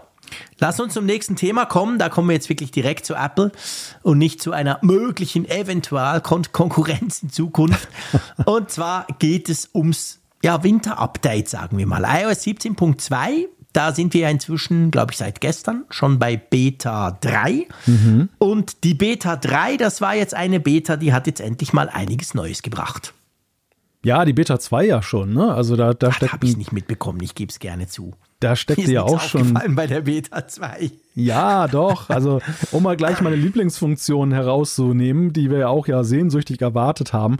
Spatial Audio, äh, Video steckt da ja drin. Die Möglichkeit, dass du räumliche Videos drehen kannst, um die dann künftig mit der Vision Pro dann betrachten zu können. Und ich will deinen Enthusiasmus nicht bremsen, mein Lieber, aber das ist die letzte Funktion, auf die ich gewartet habe im Moment. Ja, ja, nein. nein. ich finde es ja geil. Ich finde es ja perspektivisch großartig. Aber mhm. pff, bis die Brille kommt und du weißt, ich bin so geduldig, also ma. Ja, du bist natürlich immer so ein Vorausplaner. Du willst jetzt deine Special Videos aufzeichnen, auch wenn du erst in eineinhalb Jahren eine Brille aufkriegst, wo du sehen ja, kannst. Es ist so ich wichtig. zumindest sehen. Aber ja, aber es ist trotzdem so wichtig, jetzt damit anzufangen, weil die ja, Momente, klar. die du damit konservieren kannst, die kommen ja nicht wieder. Und ja ich sag mal, dass das Weihnachtsfest mit den kleinen Kindern, dass du jetzt mit Spatial Video schon filmen kannst, auch wenn du es nicht, auch nur, wenn du es nur zweidimensional betrachten kannst im Moment. Das ist ja der große Pferdefuß, da kommen wir gleich drauf zu sprechen. Ja. Aber ich finde es auf jeden Fall schon mal gut, dass Apple frühzeitig diese Sache liefert, dass wenn man auf die Vision Pro springt oder den Nachfolger, dass man zumindest schon einen riesigen, ja, einen riesigen, ein riesiges Kästchen voll Erinnerungen dann hat, was man persönliche Erinnerungen, die man damit dann betrachten kann. Aber ja, äh, und das ist, das ist, ja. Nee, da bin ich, also da bin ich natürlich im Prinzip komplett bei dir. Ich verstehe auch Apple langfristig und überhaupt und wir fangen jetzt mal an und so, aber ja. du kennst mich halt, ich bin so ein Typ, ähm, die Taube auf dem Dach oder Spatz in der Hand, da bin ich tatsächlich tatsächlich eher der Spatz in der Hand Mensch, weil ich einfach ungeduldig bin halt. Also mhm. mich macht dann so eine Apple Music Funktion, wo ich jetzt endlich Playlists sauber teilen kann ja. und zusammen bearbeiten, die gefällt mir jetzt aktuell mehr als dieses ja später dann mal. Und ich finde auch ich weiß nicht, ich finde, sie, sie verbauen sich doch nichts oder hätten sich nichts verbaut, mhm. wenn sie dieses Spatial Video in irgendeiner Form sichtbar gemacht hätten. Das wäre, das wäre die Vollendung meines Satzes gewesen, bevor du dazwischen gegrätscht okay. hast. das wäre die zweite Satzhälfte gewesen. Das mhm. nämlich, das aus meiner Sicht die große Enttäuschung ist jetzt in dieser Beta 2, dass sie, wir haben ja uns ge gefragt, wir haben gerätselt, werden sie eine Möglichkeit anbieten, dass man dann auch dieses Ergebnis schon mal sehen kann. Mhm. Denn ich, ich glaube, das ist nicht nur jetzt mit Blick auf die Vision Pro ein Thema, sondern auch Qualitätskontrolle. Ich meine, jeder, der filmt, guckt da auch seine Sache mal eben an, ob es was geworden ja. ist. Eben. Und, und wie soll ich eine Quali Ich kann doch nicht jedes Mal eine Vision Pro dabei haben, wenn ich dann mit dem iPhone dann ein Special Video mache, um zu gucken, ja. ob es wirklich 3D-mäßig funktioniert nicht. hat. Genau, auch wenn es sie dann gibt, nicht. Genau, absolut, guter Punkt. Also ich meine, Sie haben ja nichts versprochen. Sie haben von diesem Special-Video natürlich gesprochen an der iPhone-Keynote, aber Sie haben es ja nicht irgendwie ausgeführt, was man kann und was man nicht kann. Die, die Frage stellt sich natürlich, ist das so eine Beta-Geschichte? Also werden wir mit der finalen iOS 17.2 vielleicht auch erst mit der 17.3 dann die Möglichkeit haben, diese Videos doch irgendwie ja, anzugucken? Gute Frage. Ja, das ist, das ist natürlich eine Möglichkeit, dass sie das jetzt innerhalb der Beta nachliefern. Es ist auch möglich, dass sie es vielleicht mit 17.3 oder 17.4 ja. erst rausbringen.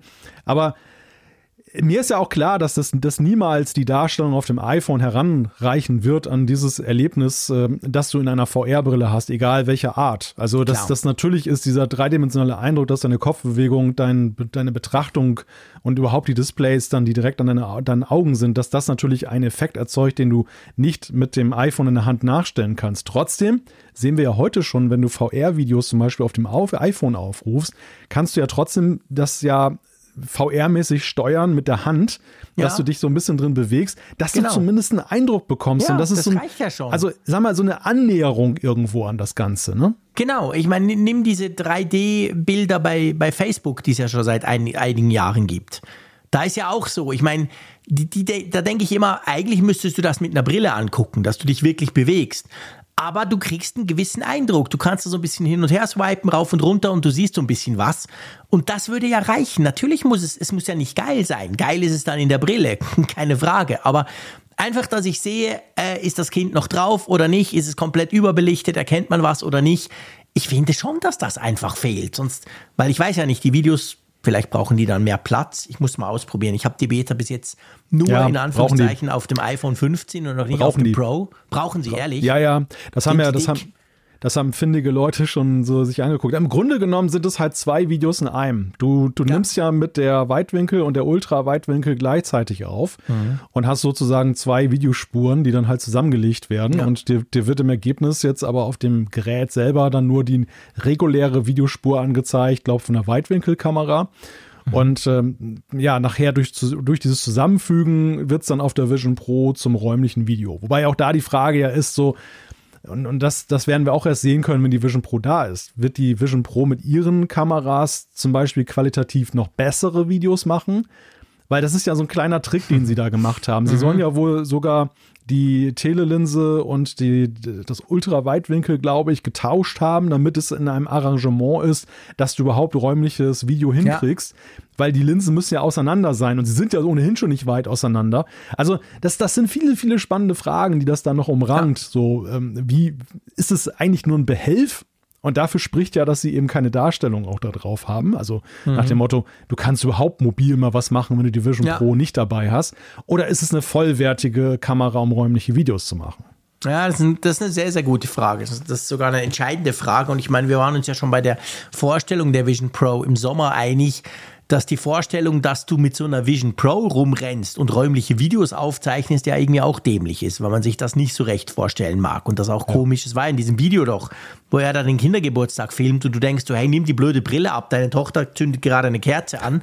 Also da bin ich auch noch nicht ganz überzeugt. Selbst sollte es so sein, dass die Brille die besseren Videos macht, weil mh, hm, oder? Ja, und machen, und machen wir uns nichts vor, das, da hast du das gleiche, was du heute ja schon mit DSLR hast und äh, deinem iPhone. Du hast die DSLR-Kamera genau. nicht immer bei dir. nee, genau. Du, hast aber Sowieso. das iPhone, das iPhone hast du fast ständig bei dir. Immer. Das, ja. das heißt, das ist natürlich völlig naheliegend, dass du eben ähm, immer das aufnehmen können musst, damit du diese Momente sichern kannst. Guck mal, die Vision Pro, du musst ja ständig so einen kleinen Koffer mit dir rumtragen, ja, um die dann parat vor, zu haben. Genau.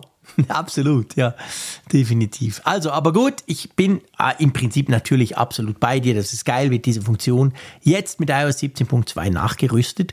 Wir kriegen auch die Journal-App. Das ist ja die App, ja. die hat Apple ja damals auch vorgestellt gehabt äh, in iOS 17, die aber jetzt erst kam, wo du quasi so ein bisschen Journal führen kannst, wie es dir geht, etc. Ähm, Apple Music Funktion habe ich schon erwähnt für dich nicht spannend als Spotify-Nutzer, für mich sehr spannend. Endlich können wir gemeinsam Playlists verändern, sowas peinlich komisch ist, dass das bisher nicht ging. Und sonst noch ein paar lustige Funktionen. Und dann gibt es ein Feature, ich weiß zwar, dass ich es wahrscheinlich nie brauche, aber da sind wir wieder so ein bisschen bei Star Trek und da machen wir so ein bisschen den Bogen zum AI-Pin rüber. Du kannst jetzt den Action-Button neu belegen, oder? Mit mhm. einer geilen Funktion.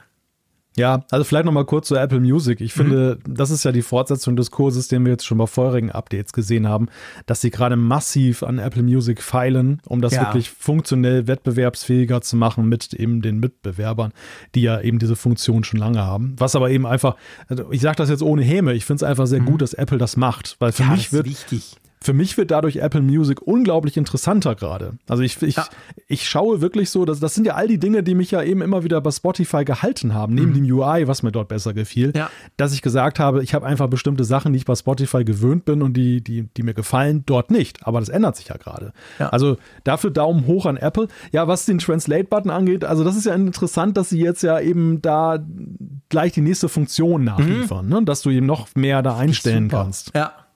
Ja, und das ist irgendwie cool. Also einerseits die Vorstellung, du drückst diesen Knopf und dann bist du im Translate und dann können wir eben zu Hause verschiedene Sprachen sprechen. Ähm, vielleicht brauchen wir das mal in diesem Podcast. Wir sprechen ja schon verschiedene Sprachen. Aber vor allem halt ist es cool, dass wir eigentlich schon beim dritten Update äh, oder beim zweiten großen, wenn wir so, so wollen, großen Punkt-Release, schon eine Erweiterung kriegen, was ja letztendlich so ein bisschen die, die, die Richtung vorgibt, dass Apple da vielleicht idealerweise immer mal wieder neue Features bringt für diesen Action-Button. Ja, ich halte es für die richtige Strategie, weil der Action-Button auch ein bisschen Liebe braucht. Also der, ja. dem, man, man sieht jetzt schon, die ersten posten jetzt schon in sozialen Netzwerken, dass sie sagen, ja, ich benutze den Action-Button eigentlich gar nicht und so weiter. Also jede, jedes Update, jede Funktionserweiterung bringt den ja A wieder in Erinnerung und äh, erhöht ja auch seinen Nutzwert. Und für mich ist natürlich nach wie vor immer noch diese Mehrfachbelegung einfach so ein Ding, ja. wo ich sagen würde, das wäre nochmal ein Puh. deutlicher Schub nach vorne. Es ist einfach zu wenig, dass du momentan ja. ein, eigentlich, sag mal, wenn du jetzt keinen Shortcut machst, dann hast du eine Aktion, die du hinterlegen kannst. Ja, ja, das ist wirklich genau der Punkt. Also da, da bin ich ganz bei dir. Es ist, du solltest ein Klick, zwei Klick, drei Klick, whatever, solche Geschichten müsstest du machen können und dann halt verschiedene Dinge hinterlegen. Ich muss ja auch sagen, ich war ja mega begeistert, als der rauskam mit dem iPhone 15 Pro und dem Pro Max. Hab sofort die Kamera draufgelegt. Äh, jetzt muss ich ehrlicherweise sagen, nach zwei Monaten, äh, erstens ist mein Muscle Memory so drauf trainiert, dass ich die Kamera da über diesen, also beim Sperrscreen halt über diesen Ding da starte. Man, man hatte den Shortcut vorne drauf mit rüberwischen. Ich habe gemerkt, dass ich das offensichtlich sehr memorisiert, also gespeichert habe. Ich brauche das öfter als den Button dann. Ich brauche den Button tatsächlich eher so, wenn ich in einer App drin bin und jetzt schnell fotografieren will, weil dann bin ich tatsächlich schneller als raus aus der App Kamera suchen, Kamera drücken, dann drücke ich halt einfach drauf. Aber ja, ich muss sagen, so oft wie ich mir das vorgestellt habe, nutze ich den tatsächlich nicht. Ja, aber der liegt tatsächlich auch, das merkt man jetzt ja, wo, also am Anfang in den ersten Tests war, ja, war es ja so, man hat sich so auf den konzentriert, dass der total naheliegend wirkte. Mhm. Ich stelle jetzt schon fest, dass der eben an einer Ecke des Geräts ist und das war ja bislang für den Mute-Switch auch völlig okay, wo du ja nicht automatisch, nicht zumindest als, als Rechtshänder, ständig hinlangst. Ja, ist absolut und, so. Und deshalb braucht der Action-Button einfach mehr Prominenz, dass du ihn ja. einfach, dass er so, sag mal, die Nützlichkeit definiert, wie sehr du ihn wahrnimmst. Und wenn er nicht nützlich genug ist, dann führt er irgendwann das Dasein wie des Mute-Switches. Ja. Deshalb, also gut, dass sie da jetzt, jetzt schon drauflegen, aber besser wäre es natürlich noch, wenn sie dann bald auch mal diese Mehrfach-Actions dann bringen. Ja, genau. Das, das sehe ich ganz genau so wie du. Es, es, ist so, er ist völlig am falschen Ort. Also ich habe wirklich Pranken, aber trotzdem komme ich da nicht richtig hin. Darum bin ich nach wie vor der Meinung, auch der Power-Button sollte belegbar sein, dass ich sagen kann, komm, zweimal klicken, Power-Button ist nicht irgendwie, was ist es jetzt, Siri oder Wallet, sondern da will ich die Kamera, also ja, egal, mal schauen. Auf jeden Fall. Ähm, dann, was gibt es denn noch? Ähm, was haben wir noch in dem schönen Dings? Ähm, neue ja, Widgets. neue Widgets. Wetter. Genau. Uh, ja, genau. unser Ding. Deshalb muss Ding. es muss erwähnt Uhr, werden. Genau. genau, du hast mehr, mehr Möglichkeiten, Wetter-Widgets da zu definieren, was glaube ich auch mhm. einfach, also ich glaube, Wetter-Widgets sind wahrscheinlich auch einfach eine der meistgenutzten, eines ich der meistgenutzten schon. Widgets, äh, die, die da äh, genutzt werden. Und auch die Uhr, auch da gibt es jetzt mehr Gestaltungsmöglichkeiten.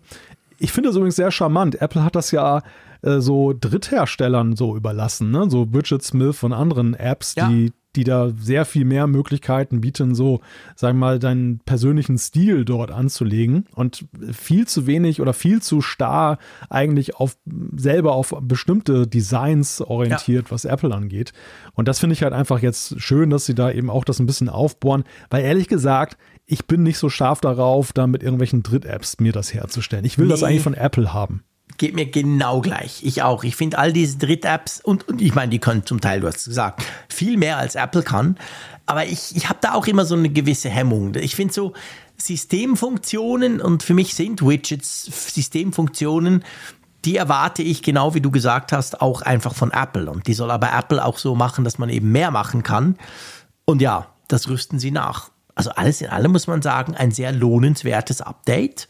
Ja. Welches aber noch nicht da ist. Also wir haben jetzt eigentlich schon fast ein Review von iOS 17.2 so ein bisschen gemacht. Stimmt. Wir sind bei der Beta 3. Wir wissen wie immer nicht, wie viele Betas es noch gibt, aber auf jeden Fall ähm, äh, dauert wahrscheinlich noch ein paar Wochen, oder? Bis das ja, rauskommt. Ich rechne mit Mitte Dezember. Also ja. das, das, ja. das äh, besagt eigentlich schon sehr klassische Zyklus oder dieses klassische Intervall, was Apple hat. Aber weil wir auch gerade so viele neue Funktionen hier sehen, werden sie wahrscheinlich auch nicht nach drei oder vier Betas schon fertig sein, sondern das Denk ist dann wirklich so, ja. sagen wir, ein, ein bis zwei Wochen vor Weihnachten werden wir das sehen und das ist dann sozusagen der Schlusspunkt des Apple-Jahres 23. Jetzt müssen wir natürlich noch die entscheidende Beta-Depp-Frage stellen. Hast du es bei dir drauf? Ja, bislang noch nicht, aber es juckt sehr in den Fingern. Es juckt wirklich sehr in den Fingern. Anders als jetzt die Beta von 17.1, die ja. mich überhaupt nicht berührt hat. Nö. Äh, die hattest du ja installiert, aber mhm. ich hatte da nicht die, die geringsten wegen Gelüste. der Uhr oder so. Ich, ich habe am Schluss auch nicht mehr gewusst, warum ich mir die eigentlich installiert hatte, genau. Ja, aber da bin ich, da bin ich natürlich wieder bei meinem Lieblingsthema davon. Alleine wegen Spatial Video kann ich es gar nicht abwarten, auch wenn ich es ja ja. nicht angucken kann. Ja, ja ich habe ich hab den Fehler gemacht. Ich habe es auf mein iPhone 15 getan. Das ist mein ah. Test-Device. Ja. Und dann war das schön. Ich habe das eben, also die zweite Beta, gebe ich zu, habe ich gar nicht so genau angeguckt. Darum wusste ich gar nicht, dass da schon so viel geändert hat. Und als das jetzt gestern so ein Special Video, dachte ich so, ah, cool. Bis mir in, die, in den Sinn gekommen ist, ey, du Dödel, das ist ja nur beim Pro. Müsstest du schon auf dein Pro Max draufknallen. Ja, Beta 3, ich weiß nicht, könnte man wahrscheinlich schon riskieren. Also das haben wir jetzt nicht laut und öffentlich gesagt natürlich, Nein. aber ist ja nur, nur unter uns. Kinder nicht nachmachen. Kinder nicht nachmachen, genau. Lasst, überlasst uns das, dann können wir im nächsten Apfelfunk drüber lästern, was alles nicht mehr geht. Mal schauen. Gut. Ja, apropos nicht mehr geht. Dieses Jahr ging ja beim iPad gar nichts. Und ich glaube, wir dürfen sagen, das Jahr ist wahrscheinlich iPad-technisch abgeschlossen.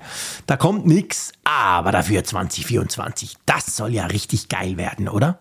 Ja, da soll dann wirklich mal ein iPad-Jahr folgen. Ähm, bald sozusagen das, was wir dieses Jahr nicht bekommen haben.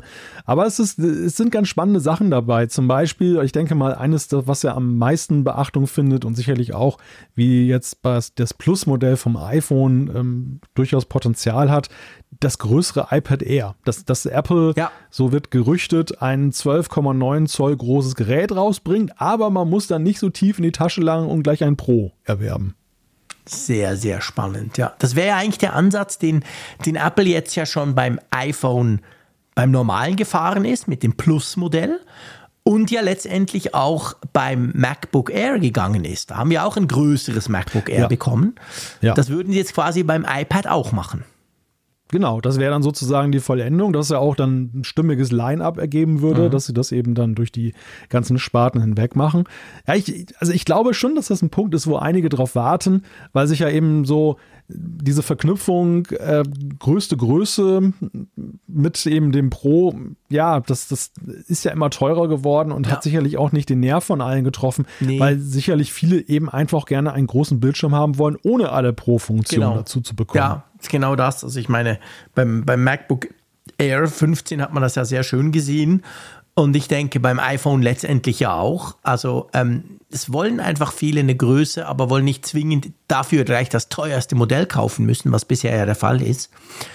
Spannend, aber ich gebe gerne zu, das andere Gerücht, wenig überraschend für dich, triggert mich ein bisschen mehr noch. Ja, und auch zu Recht, weil das ja auch dann ein großer Sprung ist. Das ist 2024 soll dann das Jahr werden, angeblich, wo Apple dann das OLED-Display auf das OLED-Display dann umstellt. also ich meine, ich finde ja, dass das, also beim Pro, wir reden vom iPad Pro in dem Fall, ich muss ja sagen, ich finde das Display vom iPad Pro, ich habe das 12,9 Zoll Modell, unglaublich gut. Also es ist ja wirklich ein krass geiles Display. Aber nichtsdestotrotz, man hat das damals auch bei den iPhones gesehen, äh, man sieht auch, ich habe im Moment gerade so einen Windows-Laptop da, den möchte ich niemals gegen mein MacBook Pro tauschen, aber ich muss sagen, das Ding hat einen OLED-Screen. Ja, Freunde, die Farben sind einfach schon noch mal so noch noch mal so ein bisschen knackiger und das Schwarz ist noch ein bisschen schwärzer. Also wenn Apple wirklich beim iPad Pro umstellt auf OLED, das wäre schon sehr sehr spannend, muss ich sagen. Ja, und vor allem würde es ja einen ziemlich unseligen Zustand ablösen, den wir haben. Wir haben ja ein wunderbares Mini-LED-Display beim 12,9 Zoll ja. iPad, was ja Pro, was ja wirklich großartig ist. Aber wir haben ja nach wie vor die LCD-Technik beim 11 äh, Zoll großen iPad ja. Pro. Klammer auf, so schlecht war es ja nicht. Also ich meine, das ist ja, auch das war ja schon eine tolle Display-Technik, Klammer zu. Aber mhm. es ist eben dann doch ja nochmal eine andere, eine andere Technik, die wir beim 12,9 Zoll haben. Man hat sich ja mal gefragt, wann wird eigentlich mal wieder da Gleichheit hergestellt im Pro-Line-Up? Ja. Warum gibt es diese Schere? Das Und war OLED, nervig. Ja, und OLED ist der große Hoffnungsträger da. OLED könnte dann dafür sorgen, dass gerade beim 11 Zoll iPad Pro wirklich ein ganz großer Sprung nach vorne gemacht wird, mhm. während das 12,9 Zoll dann eher so in Richtung noch energieeffizienter geht, was natürlich bei der Größe ja. auch toll ist. Und dann ist ja noch dieses ganz witzige Gerücht da, ähm, was kursiert, das gesagt wird, es könnte auch ein Always-On-Display ja. kommen.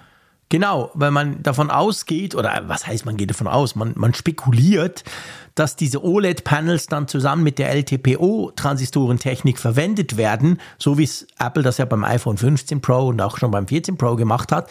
Und damit könntest du natürlich ein Always-On-Display aufs iPad bringen. Ich habe mich dann sofort gefragt, äh, ja, cool, also tönt natürlich witzig, aber ich weiß nicht, wie wichtig ist ein Always-On-Display beim iPad? Das muss ich mir tatsächlich erstmal noch überlegen. Brauche ich das? Da werden natürlich einige jetzt einwenden und sagen, wie wichtig ist ein Always-On-Display auf dem iPhone. Ja, auch da, ja, auch da gibt Recht. es ja Klar. augenscheinlich unversöhnliche ähm, ja, Fraktionen bis zum heutigen Tage, die das völlig unterschiedlich betrachten. Ich könnte mir vorstellen, dass, dass Apple vielleicht das Always-On-Display auf dem iPad tatsächlich so auch äh, in die Richtung entwickelt, sag ich mal, Smart Home ne? oder mhm. Smart Home Display. Ja. Das, das, das wäre natürlich so ein Ding. Wir, wir wissen ja auch von Hörerinnen und Hörern, die zum Beispiel ein altes iPad zu Hause so zur Smart Home Steuerung mhm. sozusagen Always On verwenden. Und ähm, das wäre natürlich dann eben für die auch eine ganz spannende Geschichte. Aber ja, für jedermann wäre es natürlich in der Tat nicht unbedingt dann äh, mhm. wünschenswert oder, oder nützlich. Ja, genau. Also mal abwarten. Das wird wirklich spannend, sogar von einem neuen iPad Mini. äh, spricht man, also dass wirklich das ganze Line-up quasi aktualisiert werden soll. Da würde man da dieses merkwürdige Scrolling-Problem lösen können, dass ja, dass, dass ja gewisse Leute nervt beim kleinen iPad. Ja, du, mal schauen. Also ich, ich, ich habe wirklich auch das Gefühl, es gab ja diese Gerüchte, auch mit OLED gab es ja schon von Anfang Jahr, ja. Und ich dachte dann immer so, ja, meinst du schon? Und wuh. Aber nachdem dieses Jahr ja beim iPad wirklich nichts, gar nichts passiert ist, außer natürlich diesem krassen Stift, den wir gekriegt haben, denke ich schon, ja, wahrscheinlich nächstes Jahr wird Apple den Fokus aufs iPad legen. Ja, und es ist ja auch sehr schlau, wenn sie jetzt nicht einfach nur die Prozessoren da ausgetauscht hätten. Sie hätten jetzt ja auch den M2 oder gar M3 jetzt ja, verbauen können. Klar. Aber was hätte das den Nutzern? Ich meine, da sind wir wieder bei, der, bei unserer, einer unserer Kardinalkritikfragen. Ähm, wird denn der Prozessor überhaupt auf dem iPad mit der vorhandenen Software voll ausgenutzt? Also es wäre ja mhm. eher so ein Spec-Bump gewesen, hätte aber jetzt dann anders als beim Mac, glaube ich, nicht so viel Nutzen entfaltet. Mhm. Und äh, jetzt aber in Kombination mit dem Display ist das natürlich dann ein guter Grund und ja, wenn sie darauf gewartet haben, wäre ja dann eigentlich ein guter Move. Ja, absolut. Apropos guter Move, wollen wir ein bisschen über iOS 18 quatschen? Jetzt habe ja, gerade oh über Gott, iOS oh 17.2 gesprochen und jetzt springen wir quasi rüber zu iOS 18. Aber da gibt es auch interessante Gerüchte. Ja, da gibt es vor allem sehr, ja, man kann schon fast sagen, widersprüchliche Gerüchte, mhm. denn in der einen Woche berichtete Mark Gurman von Bloomberg darüber, dass bei iOS 18 eine Entwicklungspause eingelegt wurde, mhm. um dann da die Fehler nochmal dann ein bisschen anzugehen, die da wohl gehäuft vorgekommen sind. Ja, und die Woche später, jetzt am Sonntag, kam ein neuer Newsletter und da hieß es, ja, es wird zwar pausiert mal für eine Woche, aber iOS 18 soll was ganz Großes werden. Das soll ein richtig revolutionäres Update werden seit langem. Mhm. Und ja, aber Gurman weiß leider auch nicht oder verrät es uns nicht, was denn da so revolutionär dran sein soll. Also Spekulation ist Tür und Tor geöffnet. Ja, absolut, genau. Also ich meine, es ist klar, wir haben schon oft über Gurman gesprochen, der muss jede Woche seinen Newsletter füllen, selbst wenn er es weiß, wird er es auf drei Monate verteilen. Aber ähm, ich meine, es ist ja jetzt nicht, wie soll ich sagen, es ist nicht so weit hergeholt, aber man hätte es auch letztes Jahr natürlich schon sagen können, muss man auch sagen, aber wir haben ja jetzt einige iOS-Updates gesehen, die haben schon Features gebracht. Ich will iOS 16 nicht schlecht reden, ich will iOS 17 nicht schlecht reden, aber vor allem im Design Department ist ja nicht wirklich viel passiert. Also wenn ich dir Screenshots zeige von iOS 17, 16 und 15, wirst du kaum sagen können, welches mhm. welches ist. Also von dem her, dass vielleicht da mal wieder was geht nach vier oder fünf Jahren, das könnte ich mir schon vorstellen. Ja, und wir sind jetzt ja sogar schon über zehn Jahre nach diesem riesigen Design-Change, ja, genau. den es damals mit iOS 7 gegeben Stimmt. hat. Weg von diesem Skeuomorph ja, genau. oder wie es hieß. Das sind ähm, also zehn Jahre, oder? Jetzt haben wir iOS 17. Ja, ja, genau. Ja. Das wäre, das wären ja zehn Jahre und das, dieses, diesen zehn Jahrespunkt hat man verpasst und ja. ähm, es ist dann nichts äh, Weltbewegendes. Also bei einzelnen Komponenten, ja klar, der Sperrbildschirm hat sich sehr stark geändert, die Widgets haben das Antlitz des iPhones auch nochmal dann verändert, aber trotzdem mhm. ist es ja, was ja ausgeblieben ist, ist ja tatsächlich eine größere Designveränderung und ja. die es gibt viele Ansatzpunkte, wo man sich vorstellen könnte, dass iOS 18 da so den nächsten Schritt einleitet. Ja. Wir sehen ja zum Beispiel dieses sehr fortschrittliche Design von Vision OS. Man könnte mhm. sich vorstellen, dass auch das, das iPhone und iOS Anleihen nimmt aus diesem Design, ja. um eben diesen Brückenschlag in, zu diesem Vision Pro Jahr zu machen. Das Stimmt. würde wunderbar passen, 24. Das ist so eine Überlegung. Es gibt natürlich das ganz große Thema. Tim Cook hat sich in Andeutung ergangen beim Analystencall generative KI, Apple hat auch irgendwas im Gange, mhm. ähm, könnte natürlich auch ja sich materialisieren dann in diesem Update. Ja, absolut. Das wäre natürlich auch eine Variante, die man, die man quasi machen könnte.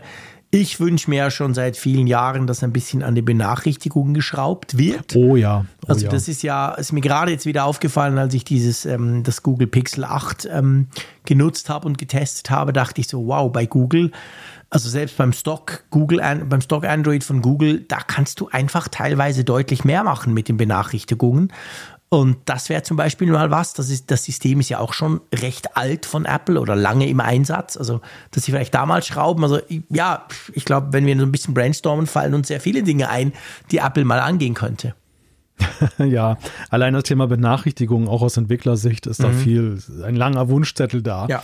dass man da mal ein bisschen mehr machen kann, dass man mehr Verlässlichkeit hat, auch, ja. sag ich mal, in der Rückmeldung, ob eine Benachrichtigung überhaupt noch ankommt mhm. oder ob dann der, der, Empfänger eigentlich schon wieder ganz ein anderes Betriebssystem hat und das geht dann ins Leere. Also da, da sind viele Punkte, die da äh, ausbaufähig sind, wo man sich vorstellen könnte, dass da mal was Größeres passiert. Man darf gespannt sein. Ja, absolut. Also ich freue mich wirklich drauf. Und dann muss man ja auch sagen, dass natürlich 2024, wo quasi am Ende dann, oder ja, sagen wir in der Mitte des Jahres, wird ja iOS 18 an der WWDC wahrscheinlich vorgestellt werden. Aber vorher schon wird sich ja bei iOS einiges ändern müssen wegen der EU. Genau, da ist jetzt also so langsam Zeitdruck, dass sie mit dem Markets Act und dem Services Act ja jetzt eben diesen Bestimmungen gerecht werden müssen. Und das betrifft ja besonders auch den App Store, bei dem ja mhm. klar gesagt wurde, es ist ein Gatekeeper. Und das wird aber wohl vor iOS 18 passieren, so wie es aussieht. Klar. Also das werden sie wohl in 17er Updates dann unterbringen. Ich meine, sie werden, haben ja auch kein Interesse daran, das große Feature im großen iOS 18.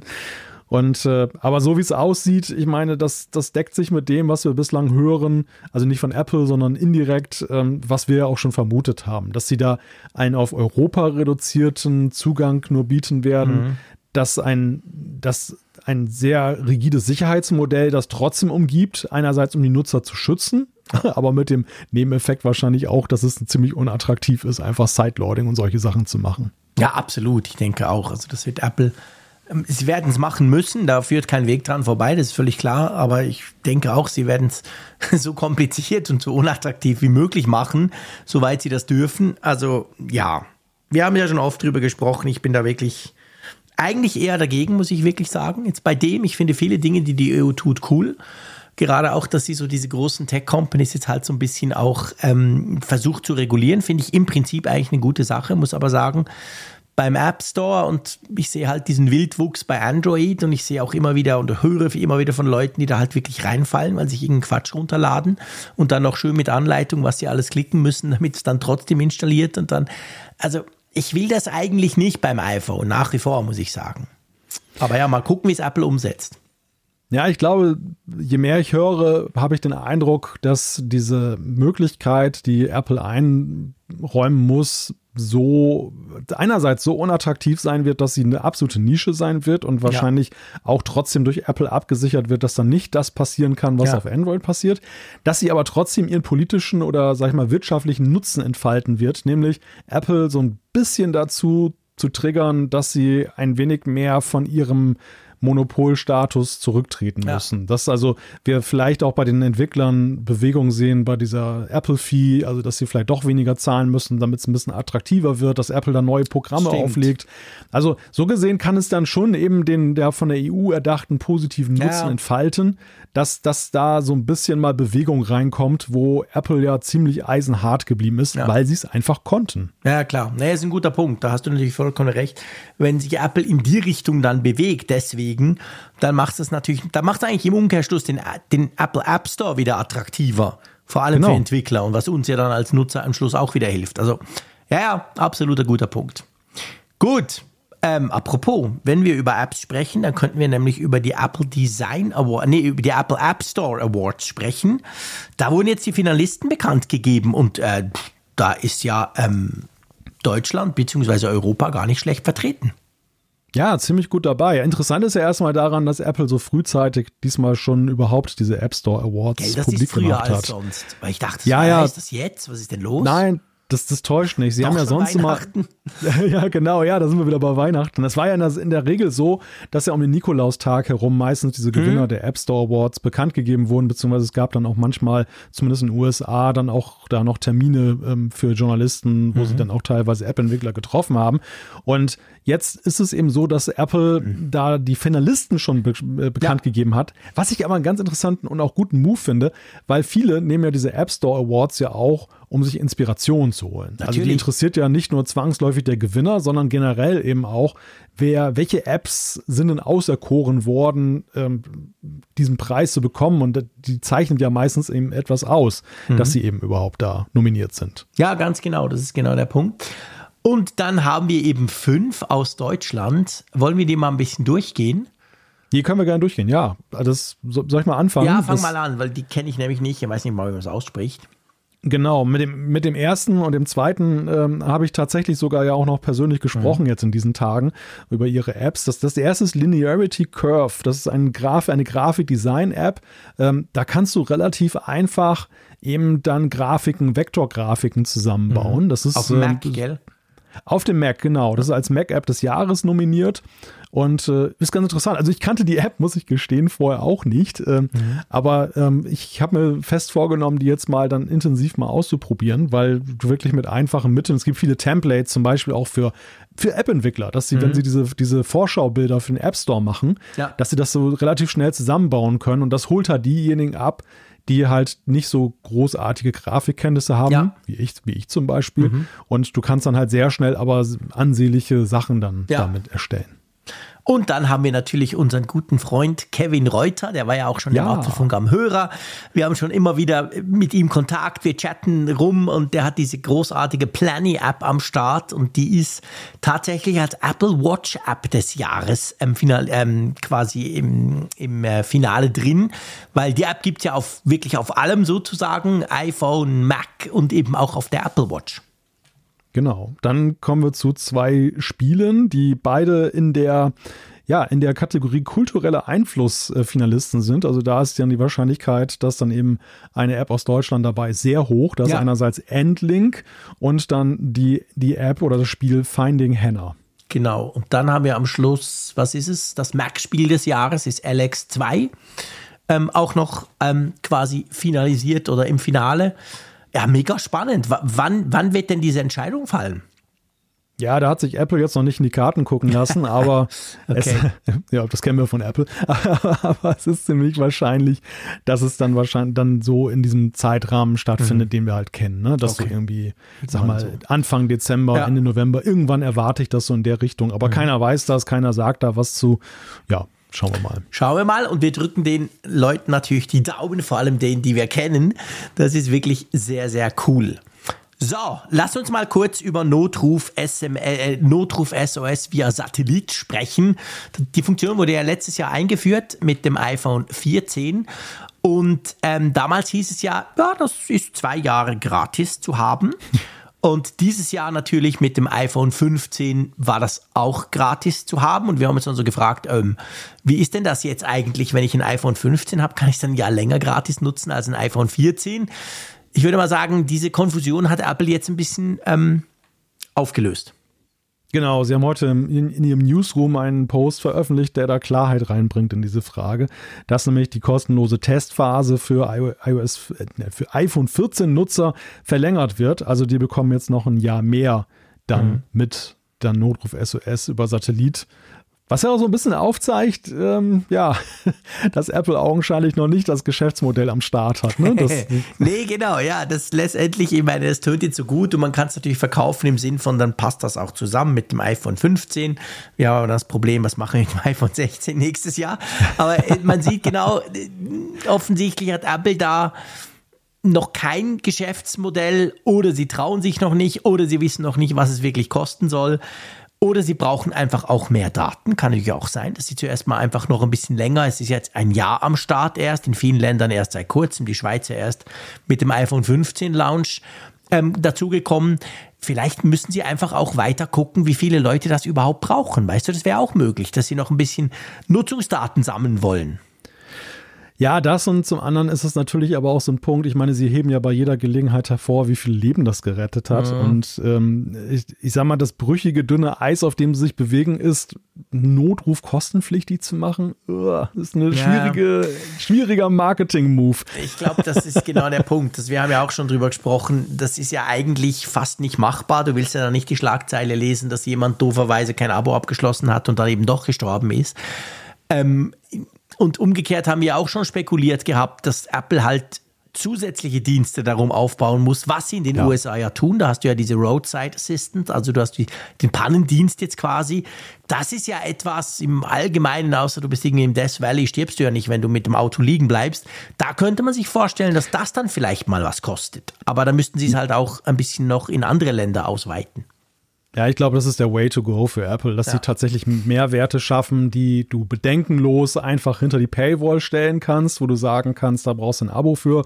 Das schenken wir dir jetzt nicht. Ja. Aber den, den, Notruf, ich könnte mir sogar vorstellen, dass am Ende vielleicht irgendwann so die groß, der große Marketing-Move kommt, dass sie sagen, der Notruf bleibt für ja, alle offen. Das könnte einfach, gut sein, genau. Weil, weil ich, ich, sag mal, das ist ja, das ist ja einfach auch schon fast investiert in Marketing. Wenn du mal guckst, so, ja. das ist ja das wie die Gesundheitssensoren bei der Apple Watch, wo wir auch bis heute immer noch hören von irgendwelchen Leuten, die vom Herztod gerettet wurden. Ja. So, so wird Apple immer davon profitieren, wenn irgendwo in Colorado ein Hubschrauber jemand aus einer Feldspalte transportiert hat, weil er einfach einen Notruf-SOS genau. genutzt hat. Und ich meine, es ist ja etwas, was am iPhone klebt. Also sprich, du brauchst ein neues iPhone dazu. Das ist ja, kann ja nur das 14er, das 15er, die Modelle und klar in Zukunft alle anderen.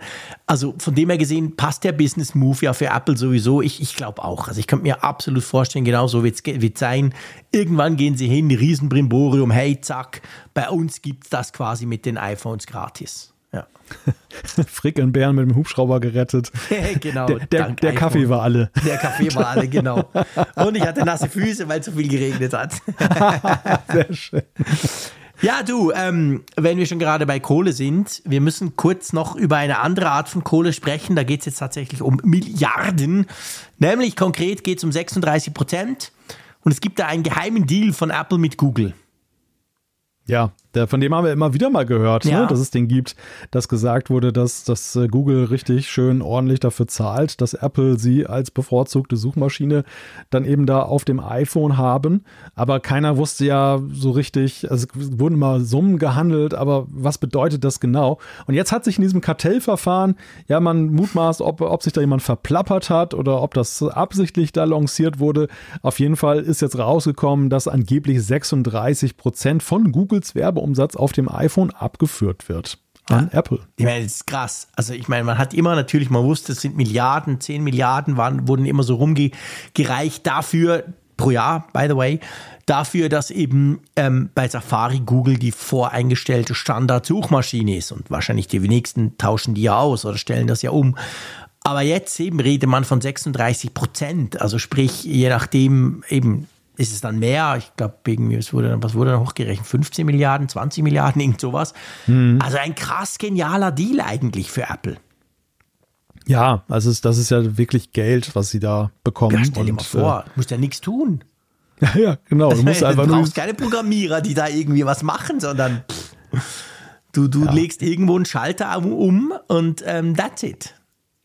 Ja, da sieht man mal, was das für ein Business ist. Ne? Also wie, wie da eben auch dann einfach Präsenz schon so unglaublich viel Geld wert ist. Ja. Ja, nee, das ist unglaublich. Es ist übrigens so, dass Google auch ähm, Samsung zahlt zum Beispiel. Viel weniger, aber auch. Also ist nicht nur Apple. Aber ja, das ist schon krass. Ich meine, das zeigt natürlich, man kann es auch umdrehen, die Geschichte. Man kann natürlich sagen, hey, ist ja unglaublich, wie viel Geld Google mit dem Safari verdient. Weil die Leute über den Safari suchen. Weißt du? Ich meine, ja, 36 Prozent ja, ja. ist viel. Aber das heißt ja im Umkehrschluss letztendlich, dass du 64 Prozent trotzdem selber einnimmst. Also es ist ja ein Riesengeschäft, diese Suche auf Apple-Geräten. Ja, also am Ende ist es natürlich ein Geschäft auf Gegenseitigkeit, ja, ja, was da einfach geschlossen wurde. Und das ist ja auch das, was die Kartellbehörden in den USA da auf den Plan gerufen hat, dass die diesen Deal untersuchen oder beziehungsweise generell Googles Deals, die sie da eben eingehen. Ja. Weil, weil, weil sie eben sehen, dass wenn solche gewaltigen Summen da zusammenkommen, dass da eben auch schon äh, ja, Monopolstrukturen eben ja, auch da genau. wirklich dahinter stecken. Genau. Also mal schauen, im dümmsten für Apple-Fall könnte das sein, dass das dann irgendwann mal verboten wird, so ein Deal. Das würde Apple richtig viel Geld kosten. Aber ja, wir werden es sehen überhaupt, also es wird so regulatorisch und alles, wird das ein schwieriges Jahr für Apple nächstes Jahr, muss man wirklich sagen. Oh ja, nicht, nicht nur die Software wird nächstes Jahr spannend nee, und die Hardware, nee. Also auch, auch sonst genau, wird da einiges passieren. Das Drumherum, sage ich mal, wird auch sehr, sehr ja. spannend werden. Ja, wir also haben wir, viel zu berichten. Ich wollte gerade sagen, uns geht der Gesprächsstoff so schnell nicht aus. Lass uns zur Umfrage der Woche kommen. Genau, da geht unser Gesprächsstoff auch nicht aus, denn wir haben ein Ergebnis vorliegen. Wir haben letzte Woche gefragt, sollte Apple einen größeren iMac mit Apple Silicon herausbringen? Genau, und dann haben 1700 zur Stunde, 7, 1737, so jetzt habe ich es richtig gesagt, Leute mitgemacht und 54,7 Prozent zu, zu meiner großen Freude sagen, ja, Apple sollte einen größeren iMac rausbringen. Okay, man muss fairerweise sagen, 27,7 sagen, hey, pf, weiß nicht, keine Ahnung, interessiert mich nicht. Und 17,6 sagen nein. Aber ja, ich würde mal sagen, die Apple Apfelfunk Bubble ist ganz klar auf meiner Seite. Eine klare Mehrheit, würde ich sagen. Ja. Genau. Was wollen wir diese Woche wissen? Diese Woche wollen wir wissen, wie findest du die geplante Öffnung von iOS für weitere App Stores und Sideloading? Huh, da habt ihr die Möglichkeit zu sagen, sehr gut, gut, mittelmäßig, nicht so gut, schlecht. Keine Ahnung, weiß ich nicht, gibt es natürlich auch. Mal den Puls führen ähm, dabei, was beim App Store sich nächstes Jahr alles ändern wird und wie ihr dazu so steht. Wer hat eigentlich die andere Seite Hä? eingenommen? Wer hat eigentlich die andere Seite eingenommen? Welche andere Seite? Ja, weil du sagtest, die Leute sind auf deiner Seite beim ein größeren Ach so, iMac. ja, stimmt. Die Mehrheit, ich habe es komplett falsch gesagt. Ich hätte sagen müssen, die Mehrheit ist auf meiner Seite, genau. Sonst, wenn alle auf meiner Seite sind, ist ja komisch. aber, aber wer, wer war denn auf der anderen Seite? Ja, die, die dagegen sind halt. Das sind die der Gegner. Der Zeier. Ja, nee, gut, dem Zeier ist es, glaube ich, egal, oder?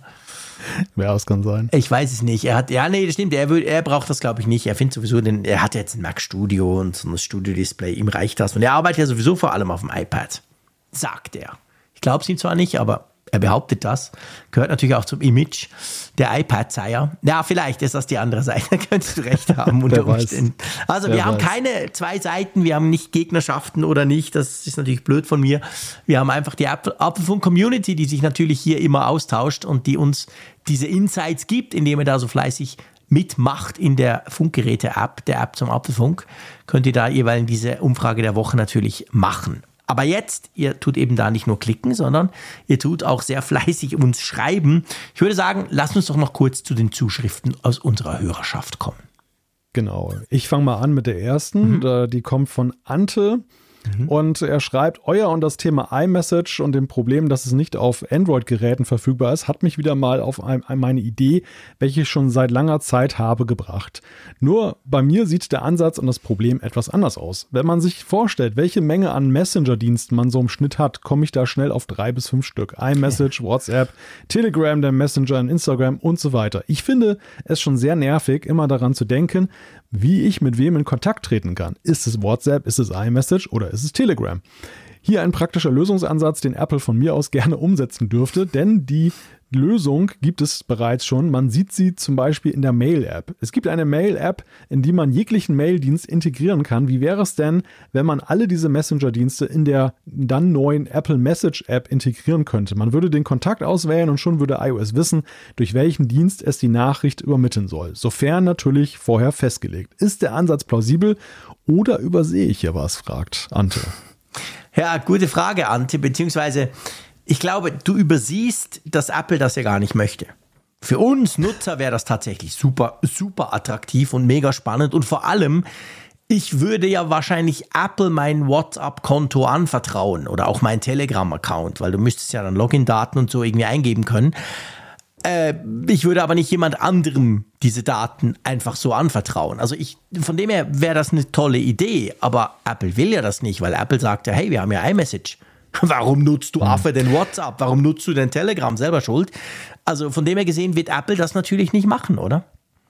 Ja, wobei, ich sag mal so, wir, wir haben ja gerade die Diskussion, dass ja auch iMessage sehr unter Beschuss gerät und das war ja. ja auch das, auf was Ante da Bezug genommen hat, dass, dass Google und andere jetzt versuchen, Apple ja madig zu machen bei der EU, dass iMessage ja auch ein Gatekeeper sei, mhm. was ja Apple bestreitet. Und die legen es ja darauf an, dass iMessage selber geöffnet wird, dass also mhm. iMessage RCS integriert, um dann zum Beispiel kompatibel zu sein zu Android, was ja Apple auf den Tod nicht möchte. Ja, klar. Und das, was Ante skizziert, erinnert mich so ein bisschen an die TV-App von Apple, die ja auch erstmal TV Plus integriert und die eigenen Sachen, mhm. aber ja so eine Art Hub-Funktion noch hat, dass du zum Beispiel ja auch darüber Mediatheken-Apps, ja. ähm, Mitbewerber-Apps, Prime Video und so weiter, dort ja auch deren Videos aufrufen und, sag ich mal, in der Übersicht hast. Das könnte natürlich, wenn es jetzt hart auf hart kommt, bevor sie iMessage wirklich komplett öffnen, ja auch so ein Mittelweg sein, dass sie sagen, okay, in iMessage hast du so eine Art Hub, ähm, natürlich wird iMessage im Vordergrund stehen, aber mhm. du kannst natürlich, du siehst da noch so einen kleinen Reiter WhatsApp, in den du reingehen kannst, wenn das unbedingt sein möchte, muss. Und da kannst du dann irgendwie dann auch dann sehen, dass du eine neue Nachricht bekommen hast in WhatsApp, ohne die App öffnen zu müssen, über so eine Schnittstelle. Also mhm. Also das wäre vielleicht so ein Mittelweg, den Apple gehen könnte, einerseits der Regulatorik da entgegenzukommen, ohne aber ihr iMessage, ihr Heiliges aufmachen zu müssen. Ja, ja klar. Ich meine, die Frage ist so ein bisschen technischer Natur, geht das überhaupt? Weil äh, der, der Ante bringt ja E-Mail rein, aber E-Mail ist natürlich hm. ein offener Standard. Und auch ein Google-Konto, ein Google-Mail-Konto ist letztendlich nichts anderes als ein normales äh, IMAP-Konto, das du so einbinden kannst. Also da frage ich mich halt, kannst du denn, ja, WhatsApp, da gibt es die Desktop-Lösung, aber gibt es APIs zu Telegram oder zu, zu anderen Messengern? Das wäre gut, nee, das wäre eine technische Frage, aber. Andersrum. An, hm? Andersrum wird ein Schuh draus. Also Apple selber würde eine API anbieten, die die Messenger-Dienste in Anspruch können. nehmen können, ja. dass sie sozusagen eine Art Mikro-App machen. Ich meine, ja. sie, sie, sind ja, sie sind ja sowieso auch im iOS-Betriebssystem eine App und dann würde man sozusagen eine, eine Sub-App machen, die nur stärker integriert ist in die App iMessage oder Messages und nicht jetzt in das Betriebssystem direkt das verankert ist. Das, ja. das, das wäre vielleicht der Mittelweg. Um, ja, ich weiß, worauf du hinaus willst. Du willst natürlich, ähm, die werden natürlich nicht ihre End-to-End-Verschlüsselung dafür aufgeben genau. wollen, zum ja, genau. Beispiel, genau. dass das Apple äh, alles ich dann meine, auslesen ja kann. Der, der Punkt, gerade bei den Messengern, ist ja auch bei der EU noch völlig unklar, weil die sagen ja die sagen ja eigentlich, also das Endziel der EU ist ja, dass du irgendwann von WhatsApp zu Telegram eine Nachricht schicken kannst. Aber technisch ist das ja gar nicht so einfach. Also bei Telegram, das ist zwar nichts verschlüsselt, da wäre es einfach, aber ähm, solche Dinge, also da gibt es wahrscheinlich technisch noch die ein oder andere Hürde, aber stimmt schon. Apple kann natürlich hingehen und sagen, pff, hier ist die API, pff, take it or leave it, und wir binden das dann entsprechend ein. Tja, mal schauen. Ich weiß nicht, ob ich in meiner iMessage quasi, also in meiner Apple iMessage Nachrichten App den ganzen WhatsApp Quatsch drin möchte. Eigentlich nicht. Aber naja, okay, mal gucken. Ja, gut, ich, ich meine, wahrscheinlich wirst du es dann auch noch abstellen können, wenn du es nicht möchtest. Ja, natürlich, stell dir vor. Ähm, es, also eine gewisse Nützlichkeit hätte da schon, weil das, was Ante beschreibt, ist ja etwas, was ja viele Leute nervt, dass sie eben ihre Kontakte, wir, wir sehen es ja gerade sehr stark bei Social Media, wo jetzt auch dann durch die Entwicklung von X, Twitter, äh, sich dann eben die Kommunikation auf immer mehr Apps verteilt und ja. man manchmal gar nicht mehr weiß, wo, wo, wo war der Menschen, den du gerade gekrie gekriegt ja, hast, denn überhaupt? Ne? Also, wo kam jetzt eine Benachrichtigung rein? Die, genau. Die Notification ist weg und du weißt ja. es nicht mehr und musst dann alles durchwühlen und bei den Messengern ist es ja ähnlich. Also so eine Art Übersichtsfunktion wäre nützlich nützlich. Die Frage, die ich mir stelle, ist natürlich, ob das der EU genug wäre. Also ob die das, ob die das durchwinken würden nach dem ja. Motto, ja, guter Wille bewiesen oder ob die am Ende sagen, nee, nee, Apple, so leicht machen wir es euch nicht. Ja, das ist, das ist natürlich noch eine entscheidende Frage. Da hast du recht. Das könnte dann sein, dass sie sagen, nee, wir wollen es besser oder anders. Ja, ich bräuchte eine KI, die das für mich halt macht. Weil es ist mir eigentlich ja egal, ob sie, ob sie all die Apps durchsucht oder nur eine App durchsucht, aber ich müsste das halt wissen, dass ich sage, du, da hat mir doch einer geschrieben, ich glaube, es war der Sascha, der hat doch geschrieben von dem und dem Thema und dann soll er halt mal suchen, wo das ist. Das würde mir schon helfen, klar. Ja, kauf dir doch einen AI-Pen. Genau, der kann das vielleicht. Who knows? Ich habe zwar, der WhatsApp, war das drauf auf dem, auf dem Chart? Naja, egal. Wir, wir werden mal schauen. Also, lass uns noch eins machen. Ich nehme noch den ähm, ja, ich nehme doch den Miesel. Und zwar, das passt eigentlich zu dem, was Sie diskutiert haben. Und zwar schreibt er, wenn jetzt dann irgendwann Sideloading kommt, wird das eventuell was für alte iPads bringen, sodass man quasi aktuelle Apps drauf laufen lassen kann, zum Beispiel einen Browser, mit dem man auch aktuelle Seiten aufrufen kann. Oder wird Sideloading nur für die neuen Geräte kommen? Finde ich, find ich eine hm. spannende Idee, habe ich mir noch gar nie überlegt. Hm. Also ja, ich meine, wahrscheinlich kommt das nur bei iOS 17, oder? Die werden das ja kaum rückwirkend auf ältere iOS oder eben iPadOS-Versionen bringen, oder? Oder müssen sie ja, das, das auch? Ja, das ist eine spannende Frage, wie die Bestimmungen da lauten. Denn mhm. jetzt bei der Hardware ist es klar, äh, man kann Apple nicht dazu verdonnern, in rückwirkenden alte iPhones noch USB-C einzubauen. Das ja noch, genau, ein Umrüstkit zu verschicken muss, an alle. Muss, muss alles einkassiert und umgebaut werden. Nein, da ist es natürlich so in die Zukunft gerichtet. Ja. Ne? Also Geräte eines Baujahres, das dann eben in der Zukunft liegt, müssen das genau. dann vorhalten. Aber, aber wie ist es bei Software? Also muss Software, wenn sie denn noch, sag ich mal, aktuell ist für das Gerät, auch äh, dann entsprechend ausgestattet werden? Darf man ein Software-Update nur noch bringen, wenn man dann eben dann auch Sideloading damit mhm. einbaut? Das, das sind wirklich spannende ja. Fragen. Also da habe ich jetzt auch ehrlich gesagt keine Antwort drauf, wie das sein wird. Nee, ich auch nicht. Also e, eben, ich, ich, ich muss leider sagen, Mesel, wir können dir das nicht beantworten. Das ist eine sehr, sehr gute Frage. ich glaube, also selbst gehen wir mal davon aus, es wäre so, dass sie das irgendwie noch zwei Versionen zurück noch irgendwie machen müssen, was ich mir irgendwie nicht so ganz vorstellen kann. Aber ich weiß dann nicht, ob du trotzdem mit einem, ich meine, ich lese aus deinem Post raus, dass du wohl ein sehr altes iPad hast und ob dann dann Sideloading hin oder her, aber ob dann Apps laufen, die ja nicht unbedingt für diese alte Hardware gemacht sind, ist natürlich eine andere Frage. Also unter Umständen, selbst wenn du sideloaden könntest, klar, vielleicht gibt es dann einen Browser, der weniger Power braucht und trotzdem läuft, aber Sideloading ist ja nicht immer nur, heißt ja nicht, dass du jede App auf jeder Hardware laufen lassen kannst. Ja, und ich glaube, aber das ist natürlich die Frage, wie, wie sehr verfängt das. Aber mhm. die, die Sicherheitsproblematik ist natürlich umso heißer, ähm, je mehr du in die Vergangenheit rückst. Also Apple ja. wird ja ein Sicherheitskonzept äh, integrieren in Zukunft in iOS, das ja eben diesen Sideloading-Zugang bestmöglich absichert. Ja. Aber ähm, ältere Geräte, ältere iOS-Versionen haben ja teilweise auch Lücken, die gar nicht mehr gefixt werden. Und Stimmt. Und dann mit, mit einer Sideloading-Möglichkeit versehen, das ist natürlich ein ganz heißer Mix. Also, ja. wenn Apple das irgendwie verhindern kann, werden sie es tun. Und es ist auch schlau, wenn sie es täten, weil das natürlich sie enorm in Bredouille bringen könnte, wenn das dann schief geht. Also, wenn ja. da irgendeine Sicherheitslücke ausgenutzt wird über Sideloading in der Verbindung. Ja, genau. Absolut. Tja, mal schauen. Es bleibt extrem spannend. Hast du auch den Eindruck nach dieser Folge? Ja, das ist eigentlich so, eigentlich ist das so eine totale Teaser-Folge, ne? Also Schon, wir, wir haben eigentlich keine Ahnung, wir haben nichts gesagt, aber wir freuen uns drauf, was sich alles, was alles kommt und was sich vielleicht alles verändern könnte.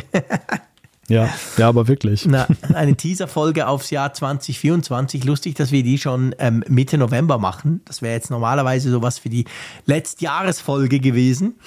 Aber ja, nee, es sind halt die Themen, die das im Moment gerade, die uns und letztendlich die, die Apple-Community und die Apple-Welt halt so umtreiben.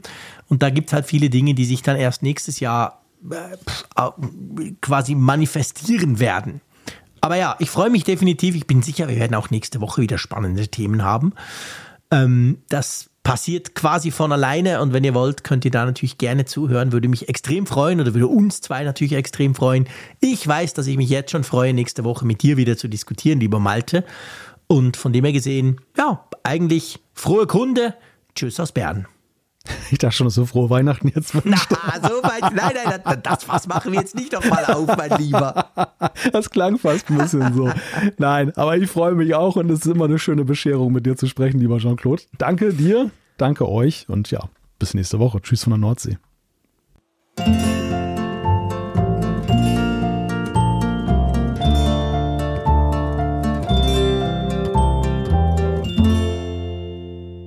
Immer auf Empfang mit Funkgerät, der App zum Apfelfunk. Lade dir jetzt Funkgerät für iOS und Android kostenlos im App Store und bei Google Play.